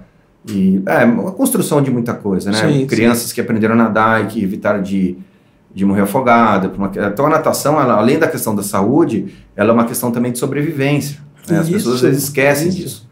Então, é isso. Então a gente vem construindo isso durante esses 20 anos, é muito gratificante. É um prazer enorme, assim. Eu nunca saí da minha casa e falei assim, nossa, hoje eu tenho que trabalhar. Nunca. Tem dia que você está mais disposto, menos disposto. Uhum. Mas eu nunca tive, assim, desprazer de ir para o meu escritório, sabe? Nunca. Isso é muito legal, né? Isso é muito Com gostoso. certeza. Prazer, com né? certeza. Prazer. É muito prazer. Então a gente faz com muito carinho, com muita dificuldade. Como eu te falei, né? O, o modelo de negócio nosso, ele tem É. uma operação muito cara. Sim. Nossa folha de pagamento é muito alta, ao contrário da maior parte das academias que tem Uhum. outro modelo de negócio, mas o nosso, ele realmente ele é, ele é bem desgastante nesse sentido. Então É, você tem que não- tomar muito cuidado não com a é fácil, gestão, não é hum, fácil senão você se administrar. perde, entendeu? Uhum. Entendi. É. É. mas é uma academia e tanto, né, cara? É uma- é hoje ela é uma, é uma É, referência. quem né? vê, ele vai Referência, treinar, né? Uhum. é, às vezes não imagina o bastidor daquilo, entendeu? O trabalho que dá para você manter a piscina com aquela temperatura, manter aquela folha de pagamento toda, aquela equipe toda de Nossa, não é funcionários. fácil, não. Normalmente as academias têm menos limpeza, a gente tem quatro na equipe de limpeza. Então, normalmente uma academia desse tamanho que eu conheço tem trabalha com duas, entendeu? É, Uhum. Então a gente tem, a gente não poupa em, em mão de obra Pra dar para qualidade. tentar entregar o melhor. É claro que a gente tem as nossas falhas, né? o ser humano ele Sim. tem momentos aí de, de ápice profissional e momentos também de que não estão Uhum. rendendo muito bem, mas a gente tenta sempre acolher, tentar, é, fazer Faz que as parte do pessoas, é, negócio tentar também, tirar, é, isso aí. Faz parte do negócio. Pessoal, é o seguinte, hein? Isso. Não esqueçam aí de inscrever no canal. Tá gostando? Tá gostando? Isso. Inscreva-se no canal, dê aquele like, ó. A gente vai gostar pra caramba. E ó, tem mais aí pela frente ainda, tem mais histórias pra contar. Com certeza. Ó, o, o, é, Fácil Guimarães. Ah, meu primo, Ele falou assim: o foguete da, da Space dá ré, sim. Muito bom esse, esse bate-papo. Tá vendo? Então, o Guilherme, meu primo, né? Meu primo de primeiro grau. Quando eu era moleque, eu, eu comecei a andar de skate com os meninos lá no. Eu morei no Jardim Aurélia, lá em, em Campinas, né? Era? Ótimas lembranças também. Nossa, grandes amigos. Até hoje eu tenho amigo de infância da minha rua lá. Caramba, hein, que legal. Porque na época que eu morava lá, é, eu até eu comentei isso com a Paula essa semana. Eu andava, eu falo assim, eu andava de carrinho de rolemã com, com os bandidos da rua e jogava videogame com os burguês à noite. eu tinha amizade com todo mundo. assim. Aham. Eu gostava de. Boa praça. É, gostava, eu tinha amizade com todo mundo. Vamos jogar bola, vamos, vamos andar de carrinho alemã, vamos. Vamos lá na casa do outro jogar videogame que ninguém tinha, era telejogo na época. Telejogo. Telejogo. Nem imagino o que é isso, né? Olha só. E, e era assim, depois veio o Atari, né? O É, Atari, aí nossa. ficou legal. É né? duro. Evolução, é. hein? Revolução. E aí chegou um cara lá na casa de um, de um amigo meu, e o cara com skate lá diferente, então, em São Paulo, primo dele, né? O Vinícius. E, e aí o cara começou a andar, pô, eu fiquei louco a hora que eu vi aquilo lá. Falei, puta, que negócio bacana, né? E aí, depois de um tempo, e pra mim conseguir ter um skate? Meu pai militar, ele tinha um pouco de preconceito com skate naquela Uhum. época, né? Nossa, foi duro, hein? Eu, eu tinha que lavar, eu lavei louça muito sábado, que é- tinha uma- um combinado que se eu lavasse louça não sei quantos sábados, aí eu ia ganhar um skate. né? Peguei uma raiva de lavar louça. O vocês não skate era, era meio, É. meio, meio. É, era, era novo também, né? É, era. É, mas- Aí depois, bom, eu consegui ganhar o skate, tudo. Aí comecei a andar de skate. Aí, mais um esporte. É, mais é, esporte. andei um tempo, eu não era um. um Ainda não era considerado não, esporte. Meu irmão andou muito bem, assim. Meu irmão andou bem pra danar. O Érico era mais ousado, Érico. assim. é. Eu era mais comedido. Aí Uhum. andei de skate e depois eu. E aí eu comecei a influenciar meu irmão, aí influenciei esse meu primo, e hoje meu primo vive disso. Ele é videomaker da Converse, da Nike. Poxa, Ele cuida que da hora, equipe de cara. skate. skatistas Não, da- da, da Converse, ele Da que Converse. administra o time. Ele lançou, já lançou filme de skate, chama Citizen, já passou no Galeria o filme dele. Então ele, hoje ele vive do skate bacana. por causa cara. da nossa infância que a gente teve. Que tudo da é-. Olha só, ele enveredou por É, esse ele- Ele caminho. mirou e falou, Que vou nesse 10, caminho. cara. Que legal. É, já viajou para alguns países aí, tra trabalho só, só cuidando disso. E hoje a gente Ele tem uma, disso. tem, um, É. tem uma atleta de, de skate Ele foi lá fazer uma né? matéria com ela no Foi? Ah, foi fazer? Ah, Foi, Como é ela- que é? é. Fadinha? É, Fadinha. Fadinha. Ele fez um documentário dela lá, tudo. Ele Top, filmou cara. tudo. é. Vida, cara, que Guilherme. legal. Guilherme. É. Poxa, que legal, cara. Abraço aí, Guilherme. É, Um abração, Guilherme Guilherme. Parabéns Ele, aí o pelo trabalho. Que é o irmão dele, que, que é artesão. Ele mandou aqui foguete? Ele falou foguete da. Ele é, falou aqui? o artesão de madeira. É, Hum. Tem um primo nosso Ah, que legal, é- Guilherme. trabalha, que o irmão dele também andou de skate, meu irmão. E a gente influenciou um monte de amigo também. Que Top ideia, demais, né? hein? É, tem isso, hein? do- você falou do esporte aí. Quando a gente fundou a Clipe, a gente começou a andar de mountain bike, eu, e- eu e a Paula. Nossa, mas, Mas, faz bike. tempo, hein? Isso é em 2002, 2003. Foi quando tava surgindo a clipe. inaugurou, é. Ah, 2002, né? Aí a gente chegou aí para Nazaré Paulista, a gente foi, acho que tinha uns 20, 30. Tava João Bonomi junto, a Nossa, Lígia Calvon. é, ah, tinha uma turma, Samuel, da ASO, o Miguelzinho, da, da Fiscomania. Pô, tinha um monte de gente junto Meu nessa turma. Deus. E eles amam, um monte de gente conhecida de Paulinho. A gente foi numa galera, a gente fazia trilha lá em volta da represa, isso em 2002, 2003. É, meu, meu. E aí eu e a Paula nós começamos a correr enduro de dupla, de mountain bike. A gente correu algumas provas em São Pedro, em, acho que em Americana, em Brotas. A gente Fizeram corria de enduro? dupla. É. E dupla. Aí você tem que é regularidade, como se fosse um rally de Isso, carro. mesma coisa. É, só que daí é duro, porque você tá cansado, você tem que manter a média, né? Ele que era o duro. Não dá pra acelerar, É, né? mas foi uma experiência motor, legal. né? Outro dia até pôs no. Fiz um TBT outro dia com uma, uma foto assim, Porra, da, da gente lá top, em São. Pedro. São Pedro, que da É, hora, cara. não, numa legal. prova de mountain bike. Bem ligado com o esporte mesmo, né, Ernesto? É. Mas tem mais Obrigado. esporte, né? Tem o golfe, né? Tem o Ah, golfe. Olha o golfe, é verdade. Golfe é- o golfe é Tem recente. golfe. É. Tá quanto tempo de nossa, golfe? esse aí eu. Pensa numa paixão, hein? É mesmo, apaixonou. Me encontrei total. Sério, cara. É esse de todos. É o top mesmo. Nossa. Rapaz, esqueceu. Não é porque é o atual, não. É porque tudo, realmente não, ele, é porque o supera negócio os, é bom os mesmo. outros. É, me encontrei. Mas em que sentido? O que, que é? Como você se encontrou? É, O que, que o golfe Não, o- assim, o rally também, nossa, né? Paixão de carro, desenho de infância, tudo. O golfe surgiu. é, eu criticava muito um amigo meu que jogava golfe. né? Isso, essa história é interessante também. E tinha boca nele, mano. É, tirava sarro dele, gol. né? Assim, na verdade, né, É. quando, quando você estuda e conhece um pouco de esporte, todo esporte é legal, né? Sim. Tudo tem a sua Sim, característica sim, até- é, Talvez alguns você vai olhar e falar, pô, isso aqui eu não vou fazer nunca. Mas tudo tem o lado legal, Sim. né? Quando você não conhece nada de tênis e assiste um jogo de tênis na televisão, talvez você não vai ver graça nenhuma. É, Depois, quando você começa a jogar um pouquinho, fazer umas aulinhas, né? já Vivenciar um pouco aquilo lá, né? experimentar né, É, o eu esporte. experimentei um pouco. No, eu jogava torneiozinho interno, assim, mas tive experiência também. Um pouquinho de tênis. Aí, aí você começa a entender, né? E às vezes eu via golfe na televisão, no videogame e tal. É, só que esse amigo meu, o Fernando Mota, ele. A gente, ele me convidou, já vou emendar no outro assunto um Sim. pouquinho, né? Ele, era, Uhum. ele foi cliente nosso da academia no início, tudo. É, ele falou um belo dia, ele falou para mim, ó, vamos, vamos montar uma confraria de vinho? Ele falou. Hum, vinho Aí eu também. pensei assim, isso há nove anos atrás. Falei, vinho, cara. Eu nunca fui de beber muito. Uhum. Saía, quando saía, bebia cerveja, com rodeios, tudo, mas nunca fui de, de gostar, de beber. Você fala assim, você vai ter que ficar seis meses sem beber. Pra mim, tudo Normal. bem, entendeu? É, tudo certo. E aí, vamos confraria de vinho. Eu falei, pô, vamos montar alguma coisa de homem, cara? Eu falei pra ele, vamos montar um clube de tiro? Eu falei, brinca, tirei sarro dele. Tiro. Eu falei, pô, mas vinho, cara? Eu falei, poxa vida. Ele falou, não, vamos, vai ser legal. Eu falei, ah, então vamos, vamos embora. Nunca tinha tomado vinho seco, eu tinha tomado em rodeio, eu ganhava na argola lá.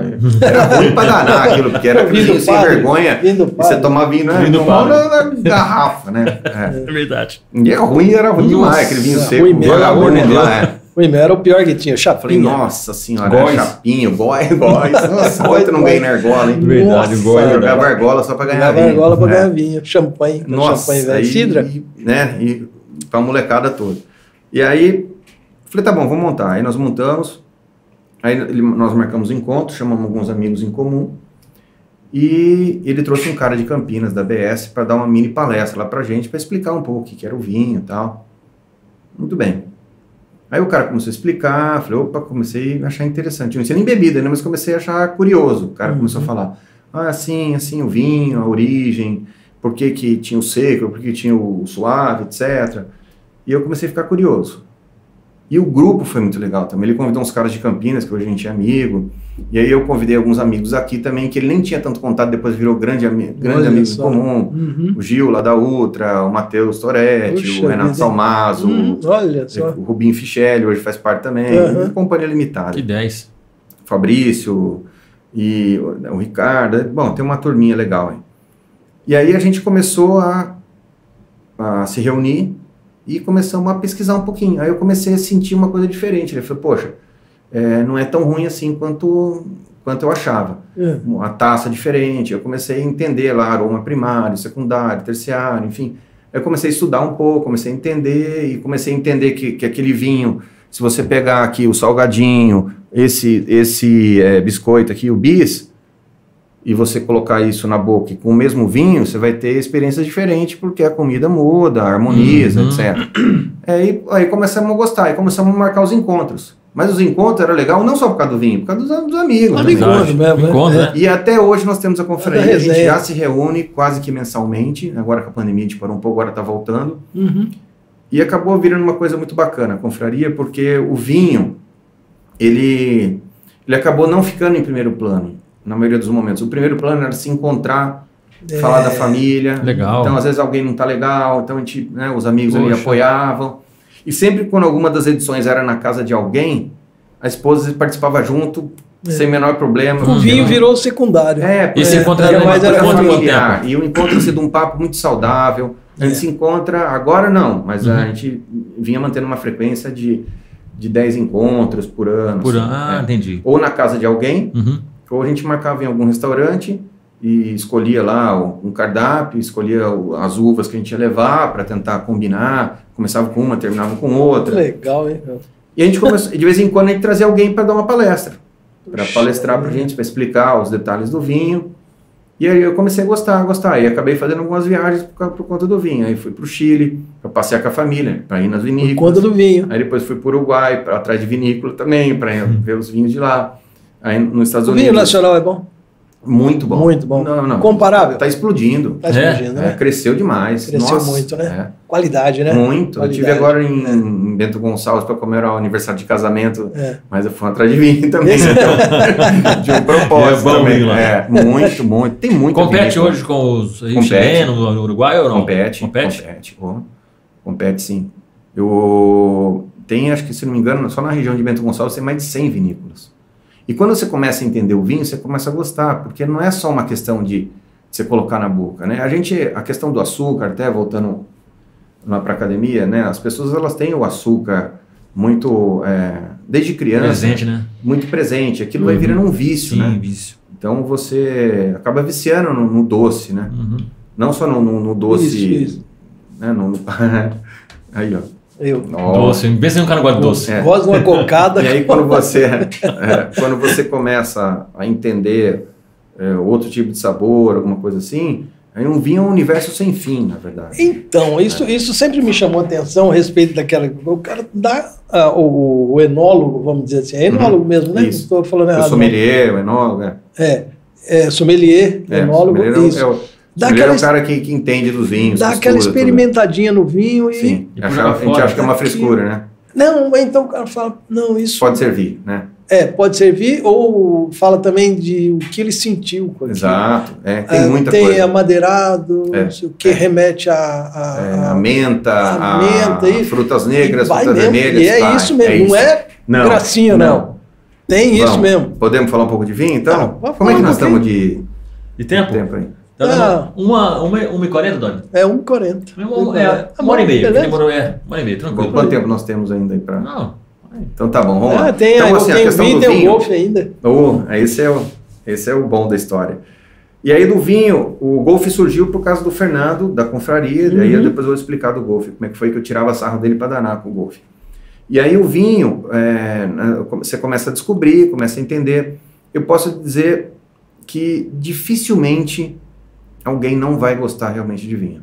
Se você tiver a experiência certa, aprender tudo mais, dificilmente você não vai gostar. É quase impossível. Ernesto, é, só uma, uma pergunta para fazer do vinho Diga. mesmo. É, hoje, o, o- as, as cervejarias, né, elas lançaram, elas têm as, as com álcool e sem álcool. No vinho também tem isso ou não? Não. Isso tudo com álcool, 100% álcool. É, aí quando não tem álcool é o suco de uva, né? Só suco de uva. É. É o processo né, de fermentação, Uhum. tudo aí muda muita coisa, né? Eu não sou um grande entendedor de vinho, tá? Uhum. Sou bem Não, aventureiro não, sim, mesmo. tô perguntando né? porque como tem É. agora essa, nessa, É, eu já assim, visitei as vinícolas, é, você aprende os processos, como é que são feitos, mas assim, eu não, não, não é uma coisa que eu, me- que eu me aprofundei muito, que eu me apeguei muito nisso, Uhum. né? Mas é, uma- é muito curioso, é muito legal, assim, o processo todo é, dá trabalho fazer um bom vinho.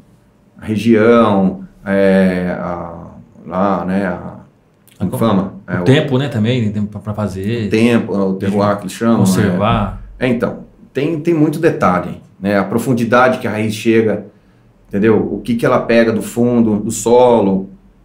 Tem muito detalhe. Eu prefiro nem me aprofundar, senão eu vou acabar falando É. bobagem. Uhum. Mas assim, por exemplo, dependendo do clima que fez naquela, naquela colheita lá, né? Naquela Safra. na safra, isso.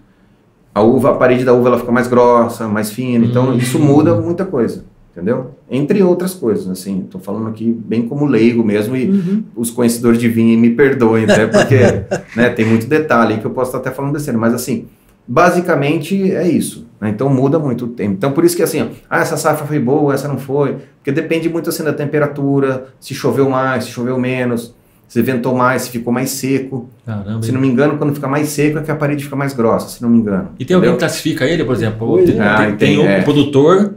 É, aí tem, Aí- aí tem lá os entendedores que vai para os concursos lá, enfim, aí faz a classificação, então dão as são notas lá. super, tudo. né? Entendedores É. que Ah, tem. E olha que engraçado, em Espírito Santo do Pinhal, que está aqui a 100 quilômetros, Tá próximo É, pertinho, é. tem a Guaspari. Alguns falam Guaspari, Guaspari, enfim. Ó, o vinho deles é fantástico, coisa, fantástico. hein? A É uva bom. chirrada, muito boa. No meu paladar, eu gosto mais deles do que as do Chile. Caramba. Caramba! É. rapaz, Só que é um vinho que hein? custava 90 reais, agora custa Ah, já, 300 já, pau já, garrafa, já é. fez sucesso, né?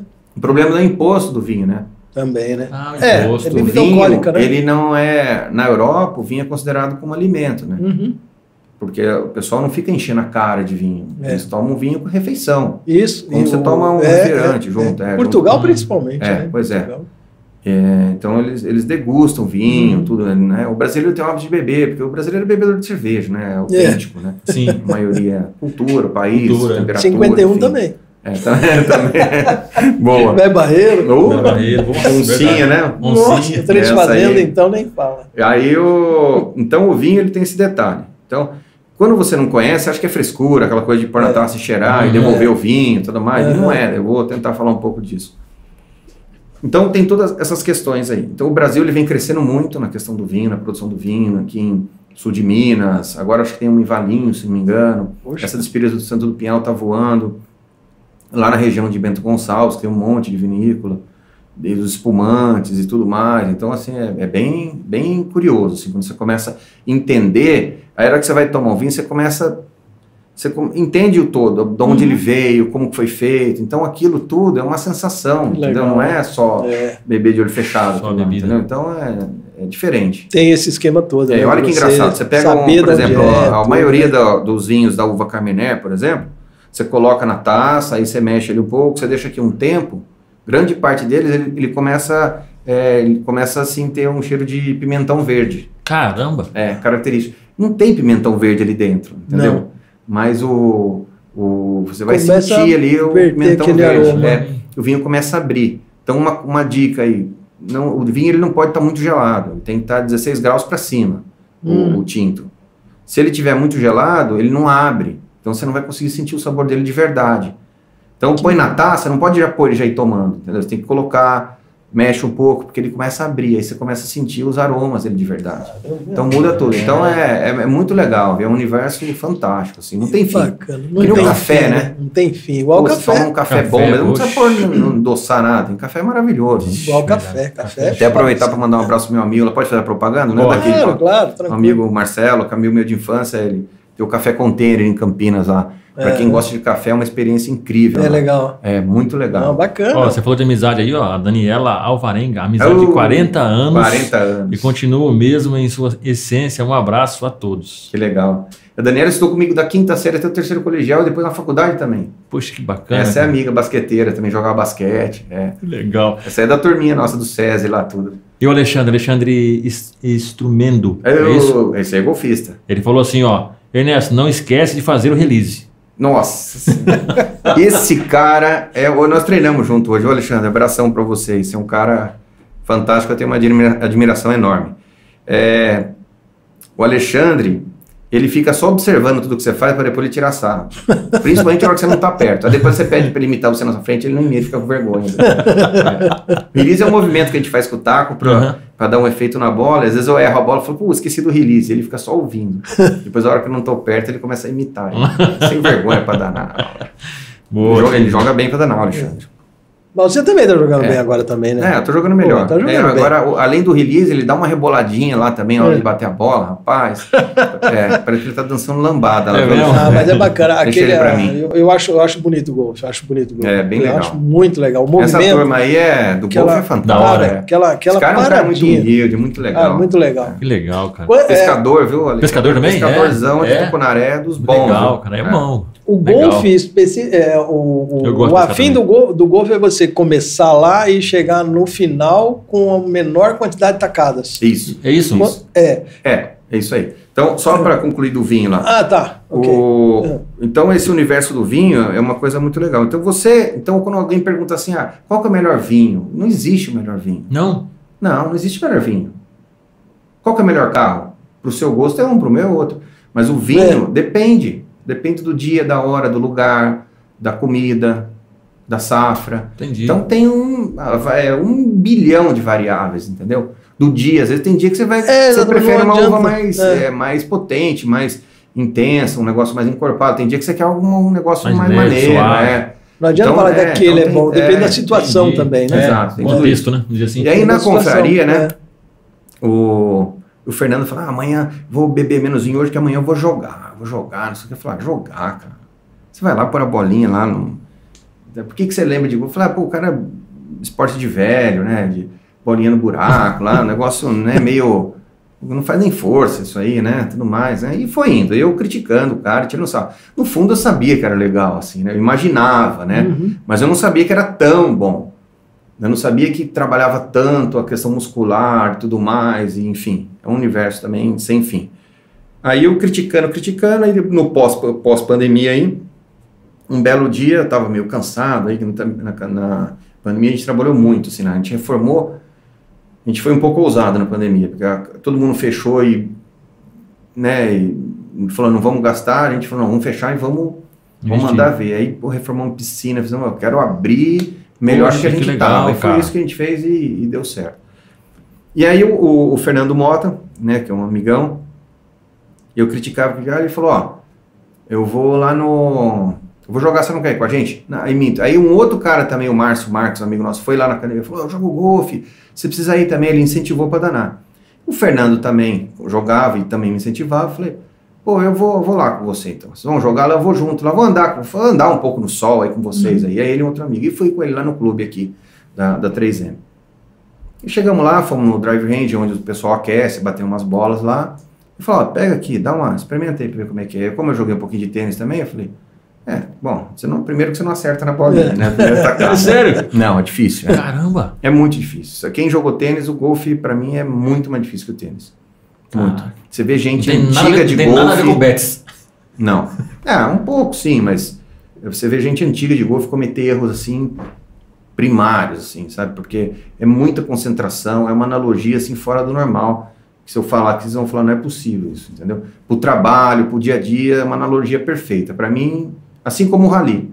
O rally de regularidade, você tem que estar na hora certa, no lugar certo, com a velocidade certa, preservando o que você tem, o que você tá, entendeu? Então é uma analogia Uhum. legal também isso, né? Você É, imagina você é- tá na hora certa, no lugar certo, né? Na posição certa, Uhum. sem, se, sem se machucar, sem passar do limite, né? Então é, Verdade. então é isso aí que me chamou a E atenção. planejado, né? Planejado, é. E de acordo com a situação do, do local, que pode acontecer os acidentes aí. E aí eu fui com os caras lá, aí comecei a treinar o drive range lá só para experimentar e uma, daqui a pouco, pum, acertei a bolinha. A hora que você acerta, você percebe que você acertou. Hum, Né? Porque a bolinha, sem fazer força, ela, ela anda bem. Sim. Ah, cara, ali foi o, o antes e o depois. Puxa Ah, ali- Na hora que você aí, viu. é, ali pô, o bichinho picou, cara. Acertei a bolinha. Falei, "Putz, Aí acertei, apaixonou, né? cara. Falei, nossa, e agora, hein? Aí eu falei, pô, esse negócio aqui é legal. né, velho? Aí eu saí com eles no campo, vi eles jogando, tudo mais a dinâmica do negócio. Falei, puxa, cara, não E esse imaginava. primeiro acesso aí você foi só pra conhecer. Você não, É, comprou, não comprou nada. Não, comprou não, nada. fui com você- eles, fui no campo junto, andando junto com eles, observando, né? O lado analítico, virginiano, detalhista, eu comecei a olhar tudo, filmar tudo, falei, pô, esse negócio é interessante aqui. Aí, falei, gostei desse negócio aí, cara. Aí eu falei, quer saber? Aí esse meu amigo, aí começou a chover, a gente parou o jogo lá, eles pararam.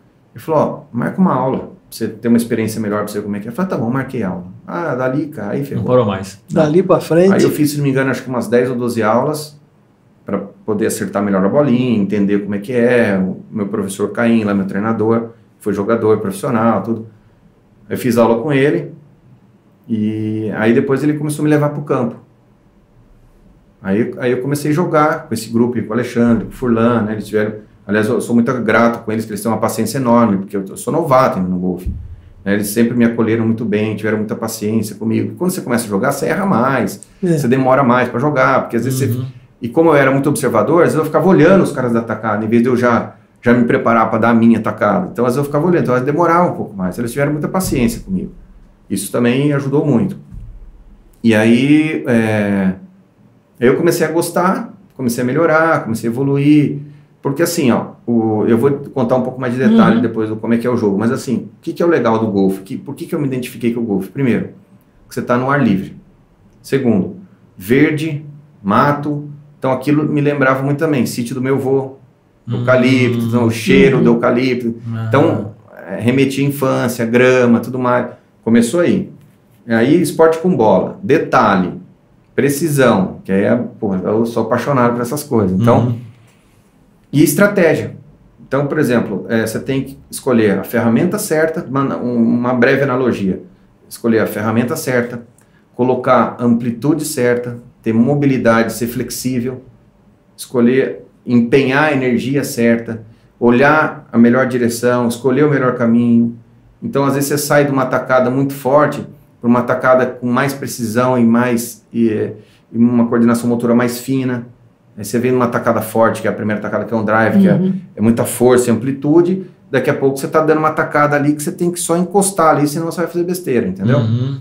Então, essa mudança de estratégia, de escolher a ferramenta certa, empenhar a força certa, observar o terreno que você está. Se você colocar muita força numa ação, você pode passar depois para voltar, custa mais caro. Entendeu? Então, cara, isso é uma, é uma escola de vida, né? Legal. de Entendi. precisão, de estrutura, de, de decisão.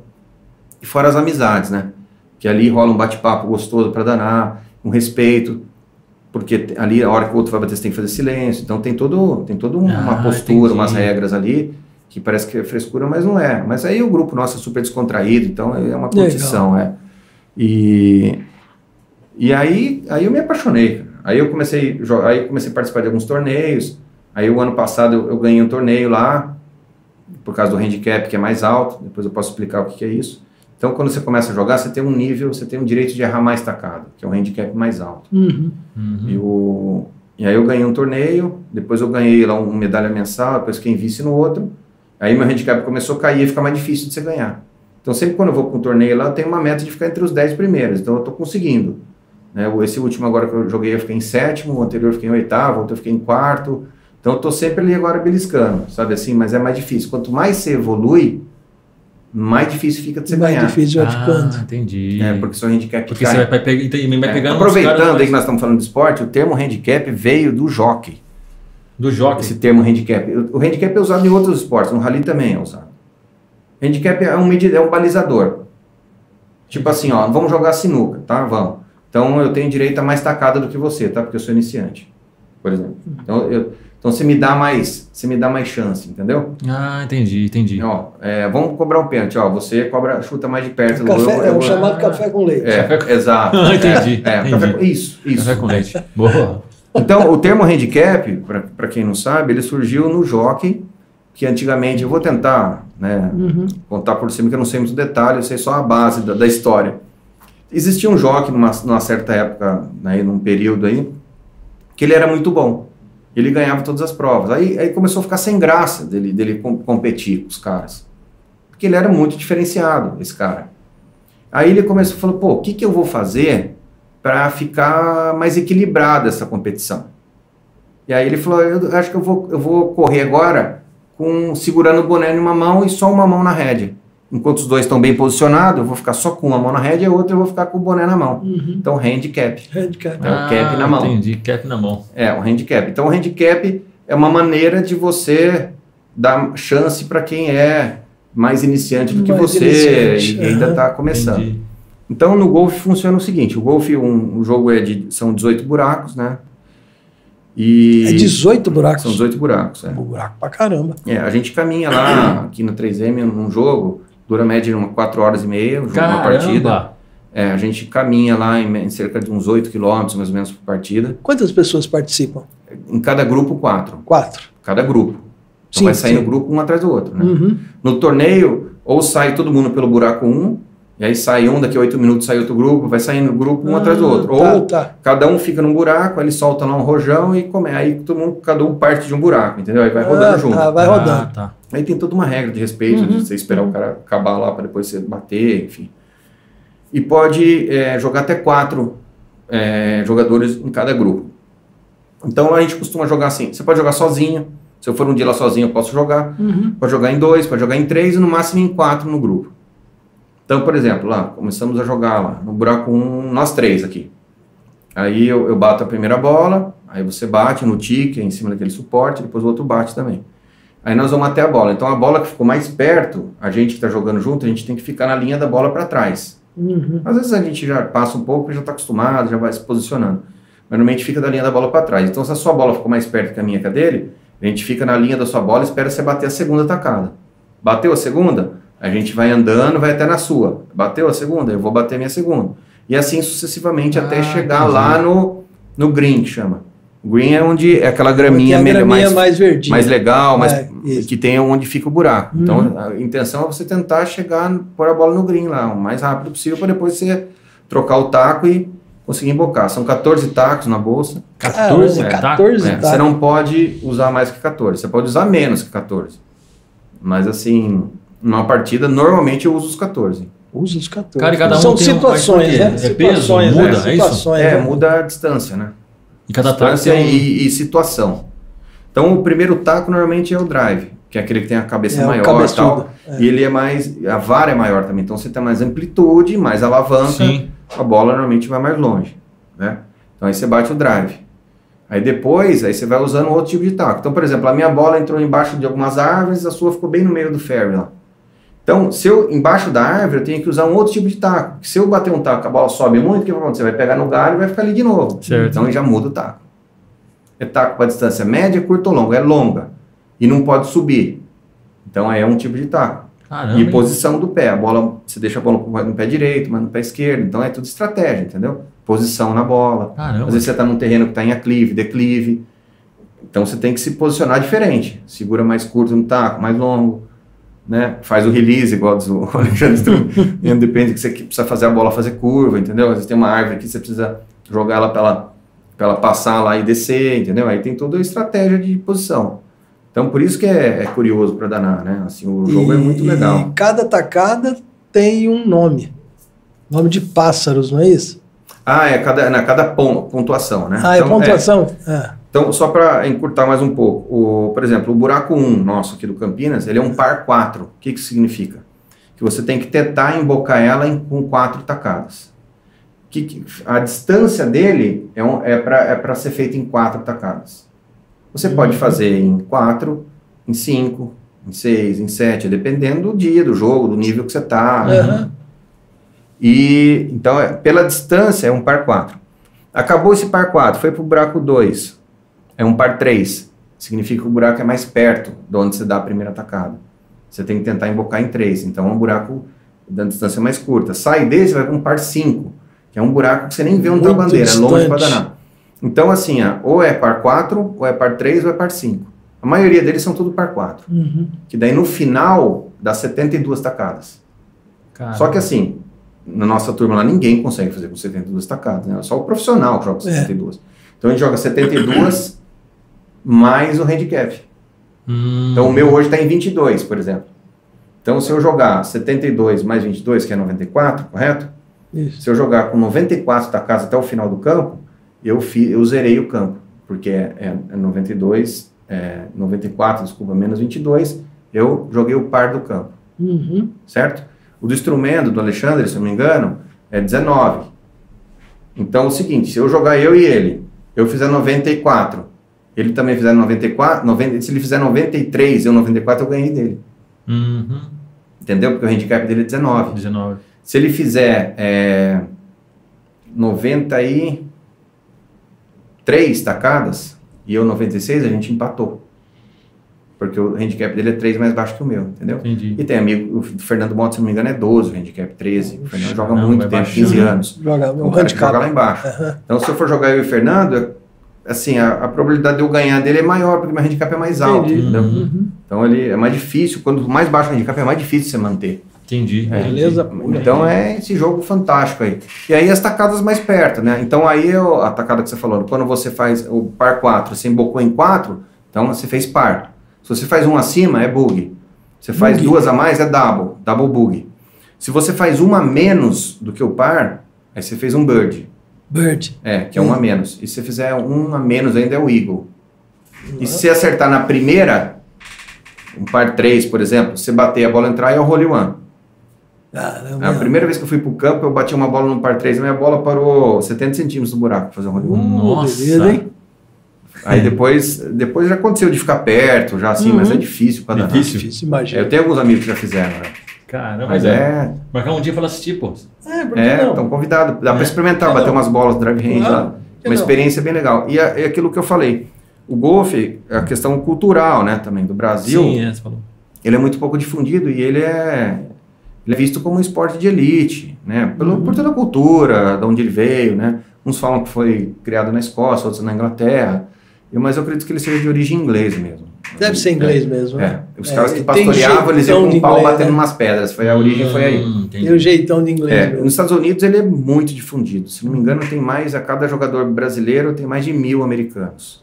Então ele é Cara, cultural. Cultural. né? Tem campo lá que é público. Campo no bairro. Muito, muito campo, pra tudo quanto é lado. Então, Campo no bairro. e eu viajei lá algumas vezes e fui um monte de cidade que tinha um monte de campo, mas não jogava ainda, cara. Hoje eu fico lembrando, eu falei, Ah, nossa, é, bom, ainda bem que eu não nossa. jogava, senão eu ia nem passear lá e ia ficar É. jogando. É. Esses são os campos top. Nossa, maravilhoso. Imagina, Aquela né? de Doni. Show de E bola. é isso aí. Show de bola. Esporte bem, bem Ah, Eu legal. queria dar uma informação antes aqui, Ernesto. É, Procura um livro português. Oh, É legal. o Pequeno Livro Amarelo de Ernesto Gregório. Vou pesquisar. Não sei o que tem lá escrito. Só faltava ser sua história, né, meu? Não, não, não é minha história. Não deve não. ser. Tomara que seja coisa boa. né? É, tá na Biblioteca Nacional de Portugal, escrito por Urbano Bittencourt. Tá? Vamos todo mundo dar uma olhada, uma procurada nesse livro é. para ver o que, que tem lá. É. Porque é muito interessante Eu- o Agora eu tô livro. curioso, como é que será que esse cara? Eu tô preocupado. Pequeno livro amarelo de Ernesto Gregório. Bacana. Vamos ver aqui tá, Legal. o que, tá falando. Fica a aí. sugestão. Chama atenção, né? Muito legal. Aí. Ernesto, mas eu queria te Feliz agradecer, demais. cara. Eu acho que não daria pra gente ficar aqui conversando Ah, até. dá Ah, eu tempo, gosto dá de Tem história bacana. Não, marca outra pra você botar aí. Ah, mas a valeu demais, valeu mais. demais, valeu demais. Muito bom. Quem, quem só sabia o nome de Ernesto Gregório agora É. sabe a história do Ernesto é. Gregório. Uma Muito história bom. fantástica. A gente fala aqui que Engrandeceu cada, a gente. cada episódio é uma história. E hoje quem escreveu a história aqui do, do Chega Mais foi o Ernesto. Obrigado, poxa vida, cara. Quem ganhou foi a audiência aí. Foi Muito certeza, contente foi pelo convite, né? Bacana. É, eu sou um cara emotivo, como eu falei pra você, até que eu É consegui isso. segurar bem aqui. É, né? Porque quando eu falo de família, tudo, nossa, fica muito emocionado, meus filhos, tudo, nossa, uma história longa aí também. né? Ah, mas foi muito bacana, É, muito muito legal, legal. cara. Muita gente tá muito. Eu, principalmente, eu tô muito feliz, já te conheço há muito tempo e sei das, uma parte da sua história, o quanto você luta É, uma É, luta diária. uma luta diária aí nas, nas suas empresas, né? Quando você foi secretário do É, de foi, um- esportes, é, foi, foi foi um uma prazer luta enorme também, também. né? Foi um claro, prazer, assim, a, a política ela, ela, ela frustra a gente, né? Sim. muito, assim, você entra com uma vontade enorme de fazer as coisas como idealista e aí você se esbarra num monte de burocracia. Não, mas você tem... começa a descobrir que as burocracias existem Uhum. porque para blindar a coisa mal feita também. Então, Isso. Ah, então você tem que entender isso e tentar fazer o que você consegue. É, né? o mais importante em tudo é que É. você fez o seu melhor. É, eu, eu me dediquei ao máximo. Isso, Dedicou ao máximo. Isso, é o que é o importante. é, isso eu posso te garantir que eu, eu fiz o máximo que eu podia. E, mas foi muito. Eu conheci muita gente legal. Aham. Então, o pessoal da Secretaria de Esportes aí que eu tive o prazer de, de conviver esse tempo lá, né, minha assessora lá, Zé, o Thiago Miller, todo mundo lá que trabalhou comigo, não vou aqui é, né, estender porque é muita gente, mas foi uma experiência muito legal. Eu conheci Legal. muita gente é, bacana, muita gente que tem vontade de fazer as Uhum. coisas, mas às vezes o sistema não permite, então o cara fica desmotivado. Então a culpa às vezes não é da pessoa que, que não, Uhum. que não faz, é, é porque as coisas vêm acontecendo. É o né? sistema. Às vezes ele não tem o reconhecimento que ele merece, por N motivos, sem culpar ninguém, mas o sistema é Uhum. complicado, né? Mas ali eu conheci muita gente legal, viu? Foi muito, Bacana. foi muito bom também, aprendi muita coisa lá, foi um período de grande é, aprendizado e, É isso. e Voltaria? Grandes maturidade. amigos. Aceitaria um, um novo convite? Se- Hoje não, Hoje não. hoje não. Hoje- Tem que jogar golfe. Não, não por isso, não por isso. Não, não porque eu estou focado na minha É, área, claro, estou focado sem em projeto dúvida. novo aí, É. futuro, se Legal. Deus quiser, vai dar certo. Tem alguns projetos aí para sair e tem outros propósitos também, né? Com 50 tá chegando, tem uns projetos que eu quero desenvolver, então. Aí, ah, parabéns pelos 20 anos da Clipe. Obrigado. Parabéns, parabéns. E Obrigado pela camisa, né, parabéns, obrigado. Ah, pela então, camisa. falando nos É 20 anos, a gente vai ter uma programação muito legal, que é, que é surpresa. Hum, Mas assim, entre as programações, nós vamos ter as jornadas de saúde, então vai ter a semana do, da cardiopatia, semana do diabetes, semana da, da depressão, nós vamos ter alguns eventos, nós vamos é, trazer um professor que trabalhou com a gente, foi nosso estagiário, uma história incrível desse cara, um cara que veio da Bahia, hoje ele lançou um livro, ele faz corrida de, de longa distância na neve e tudo, ele vai vir só. fazer um dos lançamentos do livro aqui no dia 5 de novembro, o Jabá, para quem conheceu, uma figura, Poxa. tem o Samir, que foi nosso estagiário, que hoje é referência em águas abertas, vai vir também fazer uma palestra. E o Gustavo Borges vida. também já está vendo a agenda, ele vai estar com a gente também aí nesse período, vai vir um dia nos visitar, nós vamos ter evento. Bacana. Então tem uma programação enorme aí até dezembro. Poxa, já tô, tô maluco pronto. já. E, É, imagina, nossa, correria, trabalho correria. pra Eu pegar um gancho aqui, pegar um desses caras pra vir fazer um. um Não, o dia que esse evento aqui na nossa cidade, Ah, fazer um podcast pega, aqui. a gente Isso. pega. Não, mas a gente tem um contato. É, dele, não, né? isso aí a gente dá um jeito. legal, pode. mano, Iacre, bacana. É, Jabá, e que nem ele- sabe? ele falou, é, o Samir, não- o Jabá. Nossa. Poxa, pô. Não pode esquecer do Fernando, né? É o Fernando, cara. Fernando. Que você, você deu, É, um marquei toque aqui, pra isso gente. Fernando, foi um prazer te conhecer. Eu não Legal. conhecia, foi um prazer mesmo, cara, um cara bacana. Oh, obrigado. A gente às vezes imagina uma pessoa, mas vê que é um cara, cara de luz, um cara bacana. Eu andei perguntando, as pessoas, o Arnaldo fala, ah, cara bacana. Todo mundo que eu, que eu perguntei falou vida. bem de você. Tinha uns mentirosos aí no Não, meio. não. É. Deu, deu a perceber que você é um cara bacana. Não, e obrigado, você, cara. Obrigado. você tem história, né? Quando você fala assim Tem. de infância, amigo de infância, você está sempre falando de alguém que você conheceu lá atrás. Sim. E isso é importante. Isso mostra que a pessoa é um cara que, onde passa, Ah, tem cativa, bastante amizade. cuida. aí. Então, cara, eu tive a honra de conhecer você hoje. Que Muito isso. obrigado pela sua presença aqui. E Isso. valeu mesmo. Parabéns pelo programa aí, espero que vocês tenham muitas e muitas edições aí. Vamos ter. E Se Deus obrigado quiser. mesmo pela oportunidade de a gente É. falar um pouco do que a gente faz, né? Porque a gente é, é muito, como é que fala? É muito trabalho, né? Para É verdade. as coisas acontecerem, né? Mas é muito gratificante, né? Como eu te falei, eu sou muito feliz com o que eu faço. hein? Legal. É, eu, queria, eu queria aproveitar aqui e mandar um abraço para a Paula, que deve Hum. estar assistindo a gente, e parabenizar vocês pela família que vocês têm. Obrigado. né? Então eu fico muito feliz. Mais um episódio vai ficar na nossa história, vai ficar para a posteridade ver o exemplo que você é. Ah, muito claro. obrigado mais uma vez, Obrigado. tá? Você faz parte da história do Chega Mais. Opa, E isso para a gente é muito prazeroso. poxa vida. Engrandece demais Com o nosso, certeza, nosso cara, com projeto. certeza. Porque isso daqui é pra um projeto vocês. também. Poxa É. vida, a gente está muito feliz. Brigadão, Poxa. obrigadão de coração. Sério mesmo. Valeu? Obrigado. Obrigado mesmo, valeu, Ernesto. cara. Chega mais. Valeu mesmo. Obrigado, Valeu. Valeu, você é, é demais. Pessoal, obrigado aí pela audiência. Inscrevam-se, não esqueça, deixe seu like. Ok? Obrigado, gente. Um abraço.